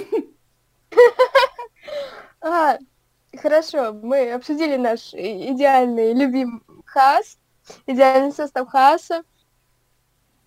Следующая тема — Рассел в скобочках отдельно. Так я так О, понимаю, боже, что да. здесь нужно поговорить про Джорджа, и про Джорджа мы, мне кажется, будем говорить каждый подкаст, и Джордж в Мерседес, да, но все же хочу узнать, э, чем так запомнился выступление, хотя я видела квалификацию, я была тоже очень рада за Джорджа. Ну, Собственно, Ну, ты, собственно, ответил на свой вопрос. Просто фантастическая квалификация в исполнении Джорджа Рассела, и то, что он сделал с этим болидом, это... Не знаю, я до сих пор в шоке. Я могу сказать, что если бы мне спросили касательно лучшего момента в гонке, я бы ответил последние 2-3 круга в исполнении Норриса, как я и сказал до этого. А если меня спросили лучший момент квалификации, то, безусловно, 11 место Рассела. Ну, точнее, 12 по-моему, да? Это потом уже после штрафа, кому дали штраф, не помните? А, после штрафа Норрису, Шарлю. по-моему. Нет? Ша- Шарли. А, да, после... Шарли в данном случае. да. и- Да, после штрафа Ну, все-таки 11 штраф место. Норриса просто на это никак не повлиял. Да. Мгм. Я просто помню, что у Норриса был штраф, не помню у кого еще, поэтому первое, что вспомнил. У Шарля был штраф три позиции, поэтому Ну- он ну да, просто- с 11 на 14. Ну и Джордж стартовал 11 и это удивительный факт, если честно. Да, но, к сожалению, совершенно по какой-то глупой ошибке потерял машину и вылетел в гравий. Э, Я ни в коем случае не хочу обвинить Рассела, как бы ошибки бывают у всех, и на ошибках надо учиться, но это, наверное, самый обидный момент этой гонки. Все-таки думаю, что если бы не было вот этого обидного вылета, то э, Рассел попал бы в очки, хоть какие-то, но очки, там, думаю, девятое, десятое место он бы спокойно бы занял. Да, я была уверена, что он приедет в очки. Я, я была уверена, я очень хотела, и правда, я была в восторге после квалификации, потому что я начало ее пропускала, и просто я смотрела на то, что уже первый сегмент заканчивается, и вот красные флаги, и вот он закончил, я смотрю, а Джордж-то прошел во второй сегмент. Я просто сижу, я не могу это поверить.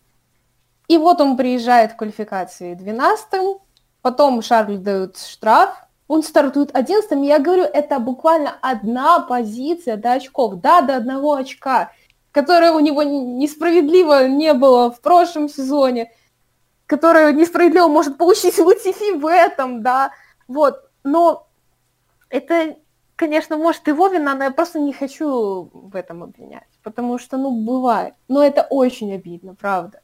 И я не знаю, что там с надежностью у Уильямс вообще, но Агравий, вероятно, он повредил днище, и поэтому скатился на, к сожалению, привычные для команды последние строчки, потом все-таки догнал и обошел э, Латифи и финишировал 16-м. Но в целом, на самом деле, могу сказать, что если бы мне перед началом сезона сказали, что Уильямс поедут так хорошо, как они ехали в этих двух гонках, я бы тоже не поверил.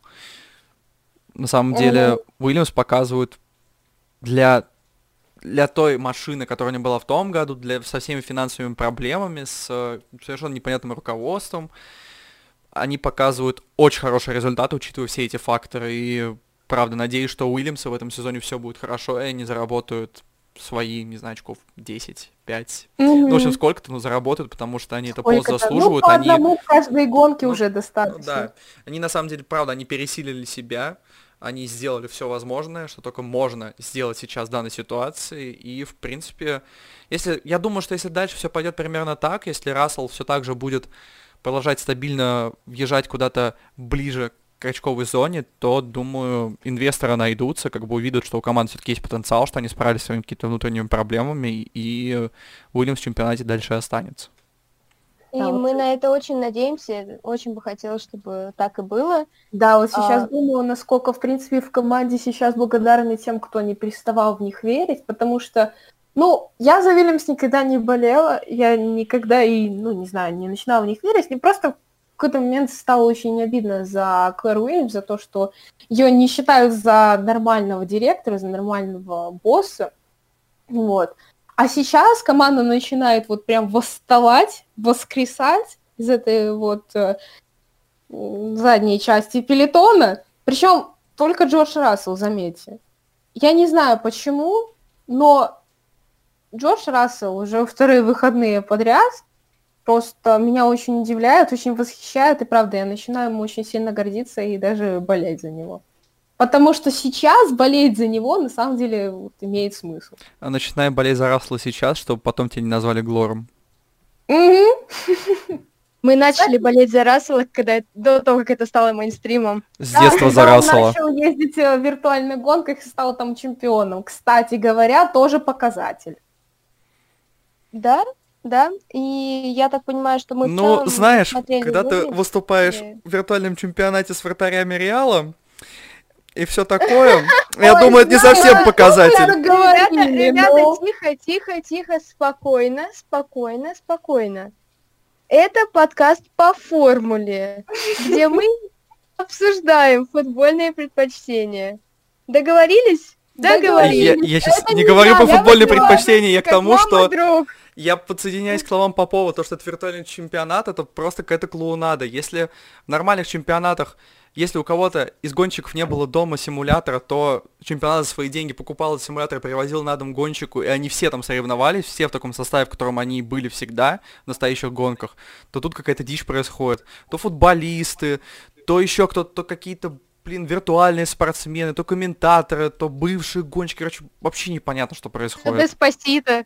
Да, но лично для меня было весело, правда, и следить вот за тем, как э, кстати, вот небольшое просто э, отключение от текущих тем, просто вспоминаю, э, кажется, это было вместе, вместо Гран-при Вьетнама, э, взяли Интерлагос. То есть это было как бы Гран-при Вьетнама, но в Бразилии. И вот я помню вот эту борьбу Алекса и Шарля с обгонами буквально на каждом круге. Вот это было зрелище, вот правда. Вот эта гонка очень хорошая. И первый, в которой победил Джордж. Я опять забыла, какая это была. Но виртуальный чемпионат, честно, вот среди реальных э, гонщиков был очень стоящим, правда. Еще было такое интересное явление, э, когда соревновались между собой э, Дэвид Кухарт и Ника Росберг. Еще там два каких-то человека, не совсем причастных к автоспорту. Дэвид Кухарт вот. и Хайкинен. Да. Не Хайкинен, не путайте, Хайкинен. Кстати, у Хакинена тогда брали интервью перед этой гонкой. В общем, там было это странное соревнование, состоящее из трех заездов на один круг. В общем, я же говорю, это было какое-то странное явление, но тоже было весело. Особенно, когда к Росбергу на фоне пришла жена, просто вот. Ну, так, я, я хочу вспомнить события не из темы, извините, что перебиваю, просто даже, чтобы закончим эту тему карантина, так сказать, что вообще происходило веселого в виртуальном автоспорте. А, самый мой любимый момент это на одном из стриме Шарля, когда девушка его не могла попасть к нему домой. О боже, Она ему все названивала. Названивала, он никак не отвечал. В итоге пришлось отправить ему донат, чтобы он заметил. Это лучше. Я даже больше скажу. Здесь а, я просто, я должна включиться здесь. А, во-первых, мы все стеним Шарля и стеним Шарлот потому что она не просто отправила донат, ей пришлось подписаться на его э, канал на Твиче на целый месяц, оплатить подписку, чтобы написать в чате «Шарль, открой мне дверь». Я Интересно. считаю, это легендарно. Это а, легендарно, а... потому что хочешь зайти в дом, плати. Если вы не такая девушка, которая не будет э, отправлять мне донаты на стриме, чтобы я пустил ее домой, то даже не пишите мне. А, так, я хотела все-таки подытожить то, что мы говорили ранее о Уильямс. Я думаю, что в целом мы уже все сказали. А, я, честно, я, э, я не слышала ничего о результатах Латифи, и в целом мне кажется, что ничего Латифи нового я для тебя не слышу.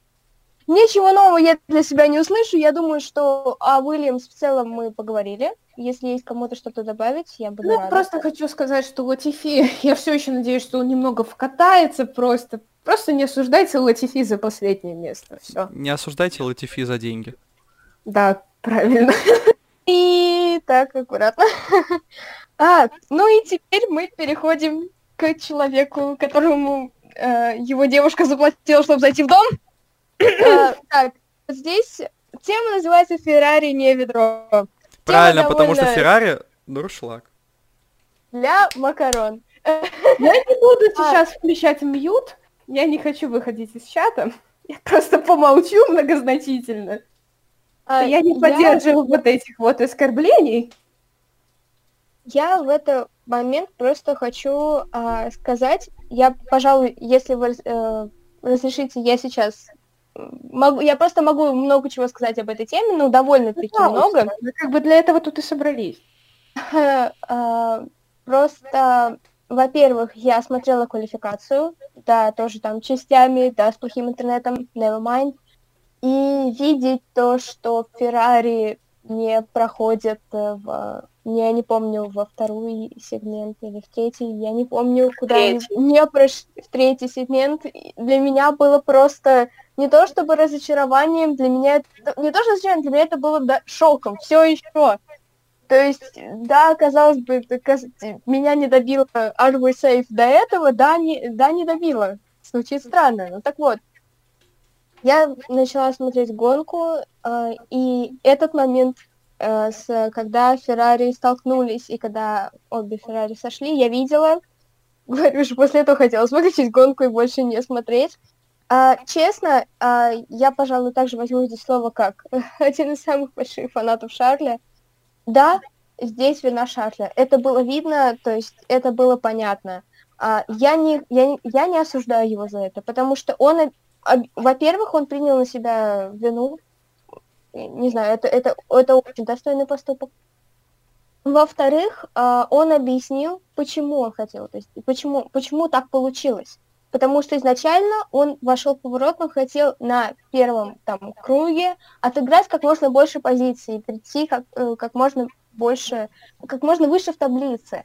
Это понятное абсолютно желание, точнее, э, как, это понятное желание, непонятно, почему Феррари нужно отыгрывать позиции. То есть вот в этом все дело. Понятное дело, что требовать от Феррари когда-либо за долгое время такого успеха, как есть у Мерседес, довольно сложно, и да, абсолютно глупо так это требовать. Но естественно, непонятно, почему Феррари нужно отыгрывать позиции и, и, и так рисковать, и так э, грубо входить в повороты, так э, идти в такую резкую, грубую борьбу. Э, но, правда, я считаю, что в данной ситуации, да, виноват Шарль. Э, я... Это, это очень э, грустная ситуация, очень грустно было на это смотреть. И, честно скажу, э, я искренне надеюсь, то, что Феррари э, в следующих Гран-при, тем более с изменениями, которые у них были в Гран-при 4, я не знаю, все ли изменения они привезли туда или что-то еще довезут в, к Гран-при Венгрии, который будет на этой неделе. Я надеюсь, что они начнут э, показывать хорошие результаты, что будет э, что все более-менее наладится хотя бы за счет работы гонщиков и команды, если не за счет, э, даже если не за счет обновления болида. Хотела еще сказать по поводу Шарля и этой ошибки. Э, любой, все учатся на своих ошибках, и на, ну, как бы, это опыт. Да, он неприятный, но он есть, поэтому uh, we have what we have. Да, да то же самое, то же самое я, могу сказать и про Норриса, и про Рассела, и, собственно, и про Шарля. Они все молодые перспективные пилоты, у каждого было ошибки в этот уикенд. У Норриса в первой э, практике, когда он обогнал под желтыми флагами, видимо, не заметил, а за этого схлопотал какой-то вообще ненужный штраф. И да, я думаю, он это в будущем запомнит и больше так не будет делать. То же самое у Рассела с вылетом на гравий, то же самое с Леклером, не очень грамотный вход в этот поворот слишком много болидов в нем было и слишком глупый выход из него с последующей аварией. Думаю, все они трое запомнят, что они сделали, и действительно в будущем больше такого делать не будут. Да, хотела сказать про обновление. Они готовят какие-то вот масштабные, на самом деле, обновления в Венгрии, э, но часть из них, насколько я знаю, буквально самую маленькую часть, которую только можно было, они привезли в эти выходные. Просто, наверное, чтобы уже начать их проверять бы улучшить, естественно, работу. А, да, все правильно было сказано. Я уже сказала, что ситуация совершенно другая, не, как, не такая, как в Бразилии, например, когда момент был очень спорный, и я отказалась становиться на чью-либо сторону, потому что виноваты были оба. Ну, зарулили в друг друга, все, все молодцы, все расходимся, всем до свидания. Как говорится, чао. А, здесь здесь объективно вина Шарли, это было уже сказано, и не хочется это повторять, потому что, да, его мотивы, его побуждения совершенно понятны в этой ситуации. Непонятно только вот эта вот агрессивная реализация. Вот, он сам сказал, что он поступал очень самонадеянно, и что в последний момент осознал the next moment he knew, he fucked up. Вот, как-то так. Вот, опять же, я не хочу становиться из-за одного инцидента на чью-то сторону, потому что я болею за них обоих, и я думаю, что все-таки обновления Венгрии им помогут.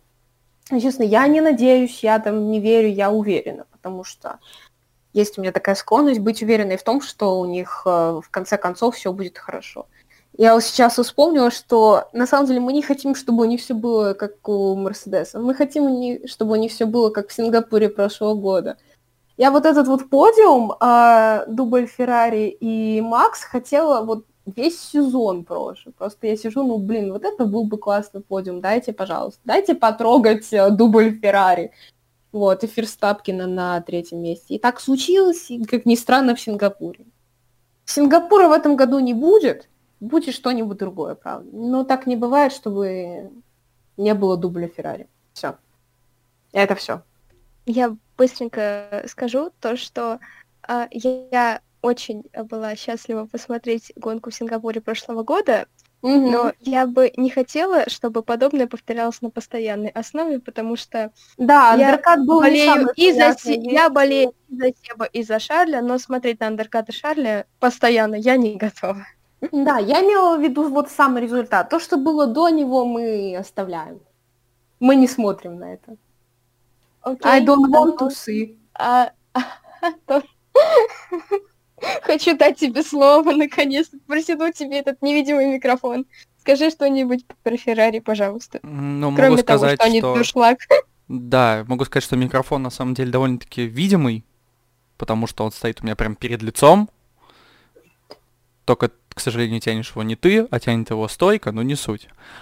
Um, собственно, я говорил насчет Феррари в самом начале подкаста, о том, что между ними произошло, и о том, что я действительно, как только увидел первый раз этот момент, я думал о том, что виноваты все, каждый в своей степени, но, тем не менее, на кого-то одного вину не надо класть. Но, опять же, сам Шарль признался, потом я пересмотрел этот момент еще кучу раз и понял, что действительно вина Шарля там была. Если не стопроцентная, но процентов на 80 точно вина Шарля. Да, с этим, мне кажется, глупо спорить. Э, опять же, можете сами пересмотреть момент много раз и понять, по какой траектории он заходил, и то, что не нужно в этот поворот так заходить. Даже если бы у него все получилось, э, там довольно-таки высокий поребрик, он сделал бы хуже только своей машине, и был бы как минимум сход только чисто Шарля. Либо из-за поломанного крыла, либо из-за поломанного днища, но суть в том, что да, не надо в этот поворот так входить. Просто Шарль в будущем это запомнит. Да, на самом деле. Да. На самом деле могу сказать, никогда не заезжайте на вот этот вот желтый кусочек поребрика, они, они плохие, правда, они плохие. Да, они плохие, никогда не заезжайте. А еще, да, я забегу немножко вперед.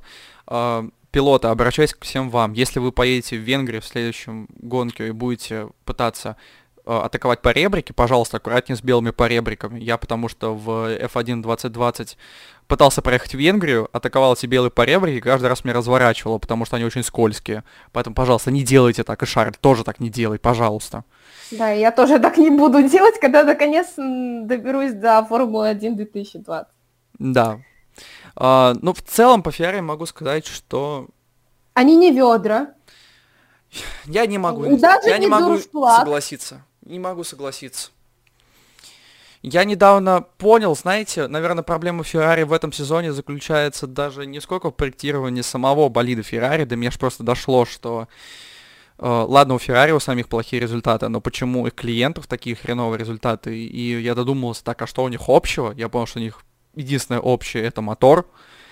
И до меня дошло, что было в последнем последнем сезоне, в прошлом сезоне, в 19-м, э, буквально после Гран-при Абу-Даби появился протест о том, что э, что-то у них не так с системой сжигания масла в двигателе или что-то вроде того. И, ну, в общем, как я понял, им просто запретили использовать вот этот вот читерский двигатель.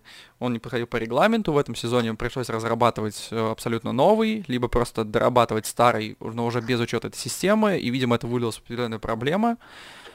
Но Могу сказать так, я не был бы очень сильно уверен насчет Венгрии. Да, скорее всего, обновление будет, но не могу сказать, что... Точнее, не могу поверить в то, что оно будет прям масштабное. Да, думаю, Феррари будут бороться где-то за середину пилотона, опять же, там, седьмое, шестое, пятое место, возможно, если все будет хорошо по обновлениям. Но все-таки невозможно одним обновлением, даже несколькими обновлениями сделать из машины, которая еле проходит в третий сегмент, невозможно сделать претендента в, не знаю, в первую пятерку это, не знаю, нужно реально какие-то совсем уж масштабные обновления, которые, скорее всего, э, руководство чемпионата не даст им сделать, просто потому что, ну, это будет Какой кардинальное сезон, изменение. Да. Поэтому мне хотелось бы верить, что Феррари в Венгрии действительно удивят и привезут действительно стоящее обновление, которое дадут им бороться, и э, мы уже не будем говорить о Феррари как о ведре, но на данный момент лично для меня то, что я вижу, Феррари действительно ведро. Вот и все. Но я надеюсь, что будут хорошие стоящие обновления. И надеюсь, что больше не будут таких командных ошибок. Спасибо а за повтор этого великолепного экспертного мнения. Да, слушаю. Я хотела сказать то, что повторить то, что я говорила до этого. Да, и согласиться с Антоном, да, мы все, наверное, будем надеяться на обновление Феррари, но, понятное дело, также соглашусь, что сделать э, э, э, как это сказать? В общем, чудо сотворить Феррари может только если посыпать волшебной пылью, как я уже это говорила до этого. Но будем надеяться, что действительно Феррари ну, в этом сезоне, видимо, им придется вывозить именно на, ком- mm-hmm. на работе команды и работе гонщиков. И как они показали это в первой гонке, а именно в Гран-при Австрии, такое возможно, если не совершать фатальных ошибок. Ну да, так. оглядываясь в историю, хочу просто сказать, это звучит несколько оптимистично, но вообще объективно, я опять говорю объективно, да, прям правда могу сказать, Феррари умеет творить чудеса. Никто с этим не спорит, но, опять же, учитывая, какое у них сейчас руководство, и как вообще Бенотто в самом начале проектирования этой машины, и в дальнейшем при тестах в Барселоне, при, э, опять же, тест машин в программах каких-то и так далее, как он не заметил все то, что мы видим сейчас, э, ну, в общем, из-за этого тоже возникают определенные вопросы. Поэтому я не уверен, что чудо произойдет именно при Бенотто.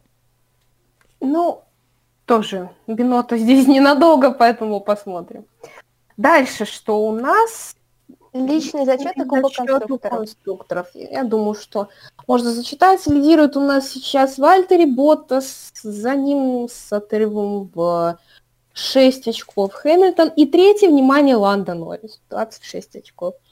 Леклер, Перес, Ферстаппен, Сайнс, Албан, Гасли и Строу. Это первая десятка. Остальные там, по-моему, с минимальными очками, либо вообще без них. Но Кубок... я хочу, что... Прости, что хочу да, попросить, э, как раз-таки зачитать Кубок конструкторов и затем, да. Затем да, Кубок конструкторов у нас еще выглядит интереснее, потому что на первом месте у нас Мерседес, понятно почему, а за ними в 41 очке Макларен. Макларен на второй строчке, на третьей Red Bull, 27. Если бы не сходы на первой гонке, то могли бы быть тоже где-нибудь на втором месте. А, но Макларен бы все равно остался на третьем. А Racing Point за ними, за ними Ferrari, Renault Alfa Tauri, Alfa Romeo и Williams и Haas, оба пока без очков. Здесь я очень хочу тоже прокомментировать то, что безумно, безумно счастливо слышать то, что а, Ланда Норрис на третьем месте, mm-hmm. или я, да, я, да, да, да, да. памяти. И на втором месте в Кубке конструкторов Макларен. Действительно, соглашусь с Антоном, то, что если бы кто-то сказал нам об этом раньше, вряд ли бы мы в это поверили. Ну, я же говорю, скажите, скажите об этом Фернандо Алонсо, да? Да, это, э, об этом стоило сказать Фернандо Алонсо. Да, может а, он но... как раз-таки делает сейчас такую же ставку на Рено, типа вдруг они вот как Макларен тоже полетят, как только он придет, да. Ну, хочется надеяться, потому что я, я за Рено, я только за. Uh, да, поэтому очень радостно видеть uh, Макларен на второй строчке в конструкторов. That's it? Антон, mm-hmm. тебе добавить? Нет, как бы вы уже все сказали до меня, и тем более у меня нет таблицы. Но да, в целом, э, просто повторюсь то, что Макларен сейчас находится в фантастической форме, я надеюсь, так продолжится до конца чемпионата, и в следующем сезоне, когда к ним придут моторы Мерседес, надеюсь, что мы их будем видеть, ну, на первом месте это, конечно, слишком оптимистично, но, думаю, стабильное второе им нужно точно закрепить. Думаю, да. А сейчас э, я бы тоже хотела взять слово. Я думаю, что сейчас э, тоже могу это сказать. Следующая тема у нас звучит как малышня из младших серий, но... Малышня э, из младших серий. Я могу точно говорить про F1, э, F1 точно могу говорить, и могу говорить про F2. А, потому что первую гонку F2 мне посчастливилось смотреть. А, я, не знаю, просто магией какой-то успела, тоже нашаманила себе и интернет, и телевидение. И я не могу, мне хочется об этом кричать, что Роберт Шварцман молодец, политик, лидер, боец и будущий чемпион. Я не знаю, Полностью почему мне просто э, какой-то невероятный патриот, потому что я действительно была очень рада за Роберта, который, э, да, у него были во время первой гонки какие-то проблемы с болидом, э, но при этом он приехал на первое место, и я, я не знаю, я была очень счастлива, потому что из последних трех гонок он был на, треть, на третьем вроде бы месте, теперь он на первом, и я была безумно рада, потому что действительно в F2 лично, понятное дело, что мы все нейтральные болельщики, но в F2 я больше всего поддерживаю Прему, Ника mm-hmm. и Роберта, и видеть э, Роберта, который стоит на первом месте, и честно слышать э, российский гимн, это было э, в Формуле 1, это было максимально неожиданно и безумно приятно. Вот. К сожалению, вторую гонку я не смотрела, к сожалению, второй гонки в премию. Према, ни, ни одна машина премии не доехала. И у Мика были проблемы, и у Роберта. Но по поводу Мика, также хочу сказать, Мика Шумахера, э, э, чтобы было яснее, Мик почти заехал на подиум в первой гонке, ему не хватило буквально там, по-моему, тысячной или там сотой секунды. Но да, я, я безумно горжусь ребятами из Премы, я очень надеюсь увидеть их в Формуле 1, потому что они этого заслуживают оба. А, также хотела сказать по поводу того, что также в премии в первой гонке меня очень порадовала э, Гуанчжоу. Он давно меня радует. Очень, конечно, обидно, да, что Э, пока что он и хоть и в системе Рено, но Рено как-то немножечко закрыли, видимо, глаза на Формулу-2. Э, и да, в целом пока что... По... Просто я, к сожалению, могу судить только по первой гонке, потому что вторую я не смотрела. Но в целом общие события знаю. Поэтому сейчас я передаю виртуальный микрофон Мише, чтобы она рассказала про... Тоже внесла свою лепту. Спасибо, беру виртуальный микрофон, потому что у меня только вот от наушников. Могу его взять, но вряд ли это кому-то понравится. А, в прошлые выходные был очень интересный подиум на первой гонке в Формуле 2, когда там был подиум полностью состоящий из гонщиков э, Академии Феррари. Да, интересно. В этот раз э, появилось больше разнообразия. На первом месте у нас Роберт Марсман с долгожданной победой. Э, кстати, получается, это третья гонка в сезоне, если считать э, спринтовые. И, ну, это шикарный результат для новичка на самом деле, потому что я смотрела внимательно на его обгоны, на то, как он, в принципе, э, работает по ходу всей гонки. Это будущий чемпион, просто реально. Привыкайте слушать российский гимн на подиуме, что в Формуле 2, что чуть-чуть попозже в Формуле 1. Вот железно. Железно. Вот смотрите, его подтвердят на 21 год в Альфа-Ромео. Будете э, мне спасибо говорить, что я предсказала. А на втором месте у нас Юки Цунода из команды Карлин. И на третьем э, Гуанчжоу, о котором мы уже говорили. На самом деле он тоже очень хороший гонщик, и да, правда, немного обидно, что Рено немножко забросили своих гонщиков из молодежки, потому что тут у нас есть Гуанчжоу и Кристиан Вунгар, который ездит за команду Арт Гран-при. Два очень перспективных, два очень э, хороших гонщика. Гуанчжоу работает уже в Формуле 2 не первый год, а Кристиан Вунгар новичок и показывает очень хороший результат. Еще мы здесь видели перегревающиеся колесные диски, что, кстати, выглядит очень красиво. Погода была такая довольно дождливая, гонку ненадолго задерживали из-за этого. Вот. И вот было пасмурно, было немного темно, прям было видно, насколько вот это вот огненное кольцо разогревается. Серьезно, это мелочь, но это правда красиво. В воскресной гонке спринтовой с пола стартовал Дэн Тиктон. Шумахер был пятым и Шварцман восьмым, но, к сожалению, им это вообще никак не помогло, потому что они оба сошли. А, у Роберта Шварцмана был контакт с Роем Ниссани, по-моему, и его развернуло. И просто машина заглохла. Я не знаю, что там вообще случилось, почему машина заглохла после такого, но вот он остановился. Позже Мик Шумахер уже так активно пробирался и уже ехал на третьем месте. Я уже понимала, что раз он так хорошо идет, то там отрыв до Тиктума и Унгара, в принципе, не очень большой. Возможно, он даже выиграет гонку. Но в этот момент у него в машине сработал огнетушитель, и он даже не успел доехать до своих боксов, но слабо успел заехать э, на питлейн, из-за чего вот желтых флагов не было. Вот, он просто остановился в начале питлейна, это, конечно, ужасно обидный момент. И вот гонку выиграл, опять же, новичок Формулы 2 э, Кристиан Лунгар. А для тех, кто не смотрит э, Формулу-2 и не знает, за спринтовую гонку понятно, почему дает несколько меньше очков, чем за основную, но все равно это победа, правда, хорошая. Вот. Ну, я так думаю, что... любая победа считается. А mm-hmm. также я хотела спросить, э, если вы дослушали наш подкаст до этого момента, э, напишите в отзывах, в комментарии, было ли бы было ли бы вы Понятно. Если вы это напишете, я буду очень рада, что вы смогли повторить за мной.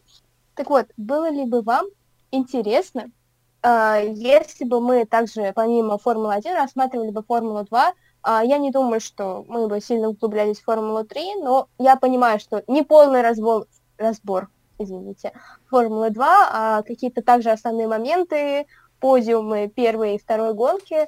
Просто э, я знаю, что Антон у нас, по-моему, не сильно следит за Формулой-2, поэтому э, вот, может быть, просто действительно очень многие люди смотрят только F1, не смотрят F2. Напишите, было ли бы вам это интересно. А также напишите, а... хотите ли вы, чтобы мы обсуждали результаты регби. Для нас это очень важно. Очень так, так. спасибо. А про Формулу 3 я могу сказать только то, что в одной из гонок победил Оскар Пиастри. Это тоже человек из э, Академии Феррари, насколько я помню. Ну и там, э, в принципе, со стабильными очками приезжает а, а, Фитипальди. Вот, Пьетро, по-моему. По-моему, Пьетро. Вот. Касается а, личного зачета, у нас лидирует Роберт Шварцман. Сейчас все порадовались. А, вот, а Мик Шумахер в десятке. Ну, это чисто с позиции болельщика Премы Racing. Ну, а в командах э, лидирует ART Grand Prix, в которой когда-то, правда, не в Формуле 2, а в Формуле 3 ездил Шарль Леклер, естественно. А, я просто хочу сказать, что для тех, кто не смотрит младшие серии, это может быть э, немного непривычно и не для всех интересно. Но дождевая гонка, кстати, была очень такая эффектная, правда было интересно смотреть, потому что там не то чтобы было очень много каких-то опасных э, моментов, потому что в воскресной гонке было сходов больше, чем э, в основной дождевой. Потому что в дождевой только не стартовал Маркелов и все, больше сходов не было. Вот. Я просто хочу так э, сказать, интересно, что Формула-2 это вот как взгляды в будущее на Формулу-1, потому что половину из этих людей, ну, как минимум треть, вы потом увидите в Формуле-1. Потому что поколения сменяются, да, кого-то там, так сказать, прокинут, отправят в какую-нибудь другую серию вроде Суперформулы, Формулы Е, возможно, что-то вообще далекое от э, одноместных серий. Но все равно некоторые из этих людей вот уже почти-почти в шаге от подтвержденного контракта Формуле 1. Это я очень ненавязчиво намекаю на Роберта Шварцмана в Альфа Ромео, потому что я правда в это верю и ну, не знаю, как э, Мик еще поедет, тоже рано что-то говорить, потому что гонки было всего четыре, ну, два, две пары выходных, четыре гонки, вот. Но он, по крайней мере, в десятке, и, кажется, действует немного э, опытнее и не агрессивнее, я бы сказала, что, ну, правильнее и сильнее, чем в прошлом году. В прошлом году я посмотрела только Гран-при России, потому что это единственное Гран-при, которое показали еще и у младших серий. Вот. Ну, могу сказать, что шел он, правда, хорошо. А сейчас еще лучше. Еще у нас есть очень классный гонщик Филипп Другович. Очень знаменитый, очень классный. Наш а, Дружбанович. Как э, Филипп э, Дружбанович, товарищ, товарищевич. Подружкович. Подружкович. Подружкович, Воротанович и прочее. Э, я так думаю, вот, а сейчас... Э, Амигович. секунду еще. Тихо. Самое интересное, что нужно а, запомнить из а, второй гонки спринтовой, то, что у нас выиграл Унгар, на втором месте Тиктум. Ну, на третьем Армстронг, ну ладно. Самое важное, что у нас первое и второе место, если считать сокращенная фамилия пилотов, это Лунтик. Все, я заканчиваю. Я родился. А, прекрасно. Я, я очень рада за Лунтика, который выиграл первое и второе место. А, у нас остается последняя тема. Мы постепенно подходим к концу. Когда в прошлый раз я это говорила, мы разговаривали потом еще полчаса, поэтому... Давайте не повторять ошибок прошлого. Я просто сказала, типа, а, это? Я сказала, типа, а, это уже все, и у нас началась посторонняя. Ага, так, а, у нас есть еще тема по поводу погоды в Венгрии. Здесь, я думаю, может, если только Миша знает какой-то прогноз, то буду рада, если ты скажешь, потому что, честно говоря, я не смотрела, и я только могу там что-то предположить, хотя, честно скажу, что сейчас я предполагать вообще ничего не могу, потому что если в, после Гран-при Австрии у нас были какие-то реальные результаты, то есть э, было видно, то сейчас как бы результаты, ну, они есть, но, соглашусь с Антоном, гонка была довольно обыденная, поэтому вот здесь предполагать ничего не буду. Ну, могу сказать, да, что я только что загуглил погоду в Будапеште. А, в пятницу, в субботу обещают дождь. Да, у меня тоже не в Будапеште, а именно в том городе, в котором находится за Хунгароринг.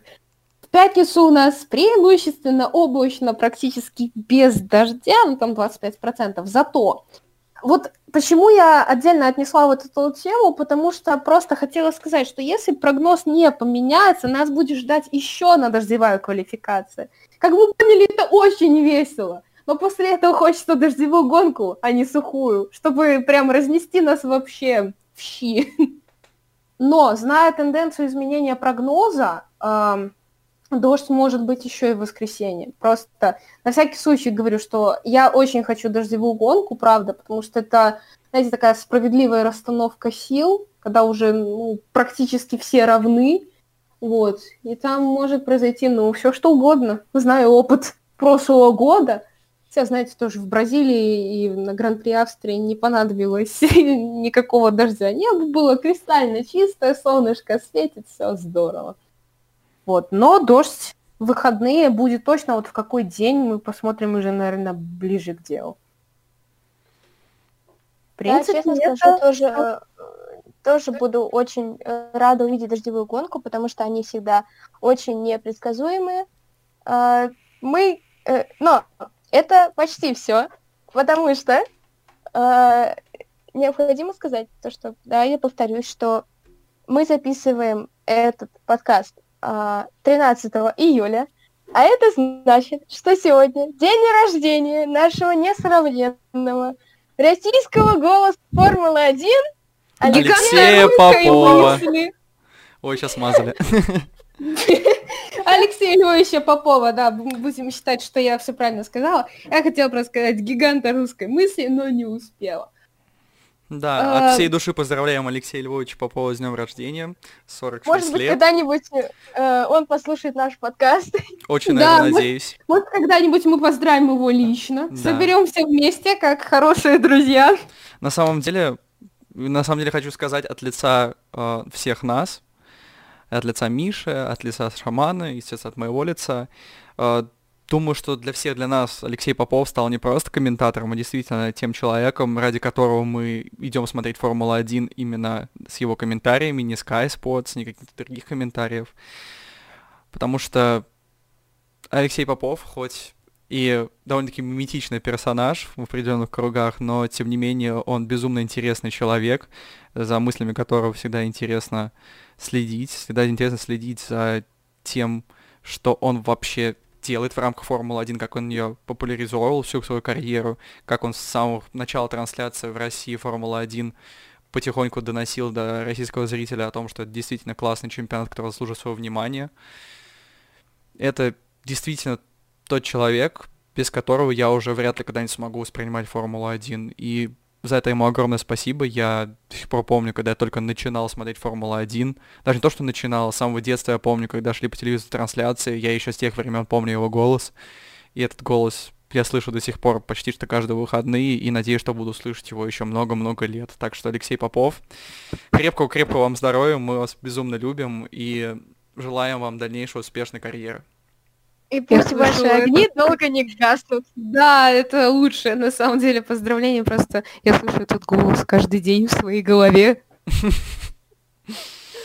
А на самом деле Формула-1 без Попова представить просто невозможно. Потому что не потому, что это привычно, да, а потому что это просто, ну, идеальное сочетание. Это даже не Наташа и Алексей, да, идеальное сочетание, а Алексей, Алексей и Формула-1. Да. Сказали одновременно. Лучший комментарий, который я видела а, за последнее время, ну, за сегодня, в принципе, то, что, знаете, Алексей Львович, мне сегодня приснилась Формула-1 с комментариями Губерин, так что оставайтесь подольше. А, да, это страшный сон. Я думаю, на этой счастливой ноте мы можем заканчивать. А, я хочу поблагодарить всех наших слушателей, потому что это действительно очень ценно. Очень хотелось бы попросить э, слушать, наших слушателей оставлять отзывы и комментарии, потому что мы хотим также расти и развиваться, и было бы очень приятно увидеть ваш, ваш отклик. Спасибо вам огромное за то, что вы нас слушаете. Если вы дослушали до этого момента, просто пожимаю вам руку мысленно. Спасибо. Uh, ну что ж, с вами были Белорусская мышь, шиномонтаж и Тошиба.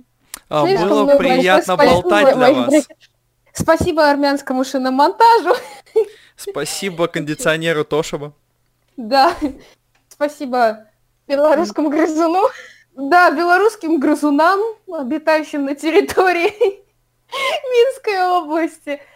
А, на самом деле, и вам спасибо, что собираетесь а, здесь. И всем, кто слушает, тоже огромное спасибо, потому что я знаю, что вы здесь есть. Просто я знаю. Все, тогда на этом мы заканчиваем. С нетерпением ждем очередной гоночной недели. Впервые, наверное, в истории третий подряд – Честно, не помню такого никогда. Для кого-то это тяжело, но для нас, для болельщиков, это всегда огромная радость, я думаю. Главное, чтобы наши команды нас не подводили. Все, на этом мы с вами не прощаемся, а говорим до встречи. Все, всем пока. Всем пока. Чао, чао, чао, чао, чао. Bye-bye.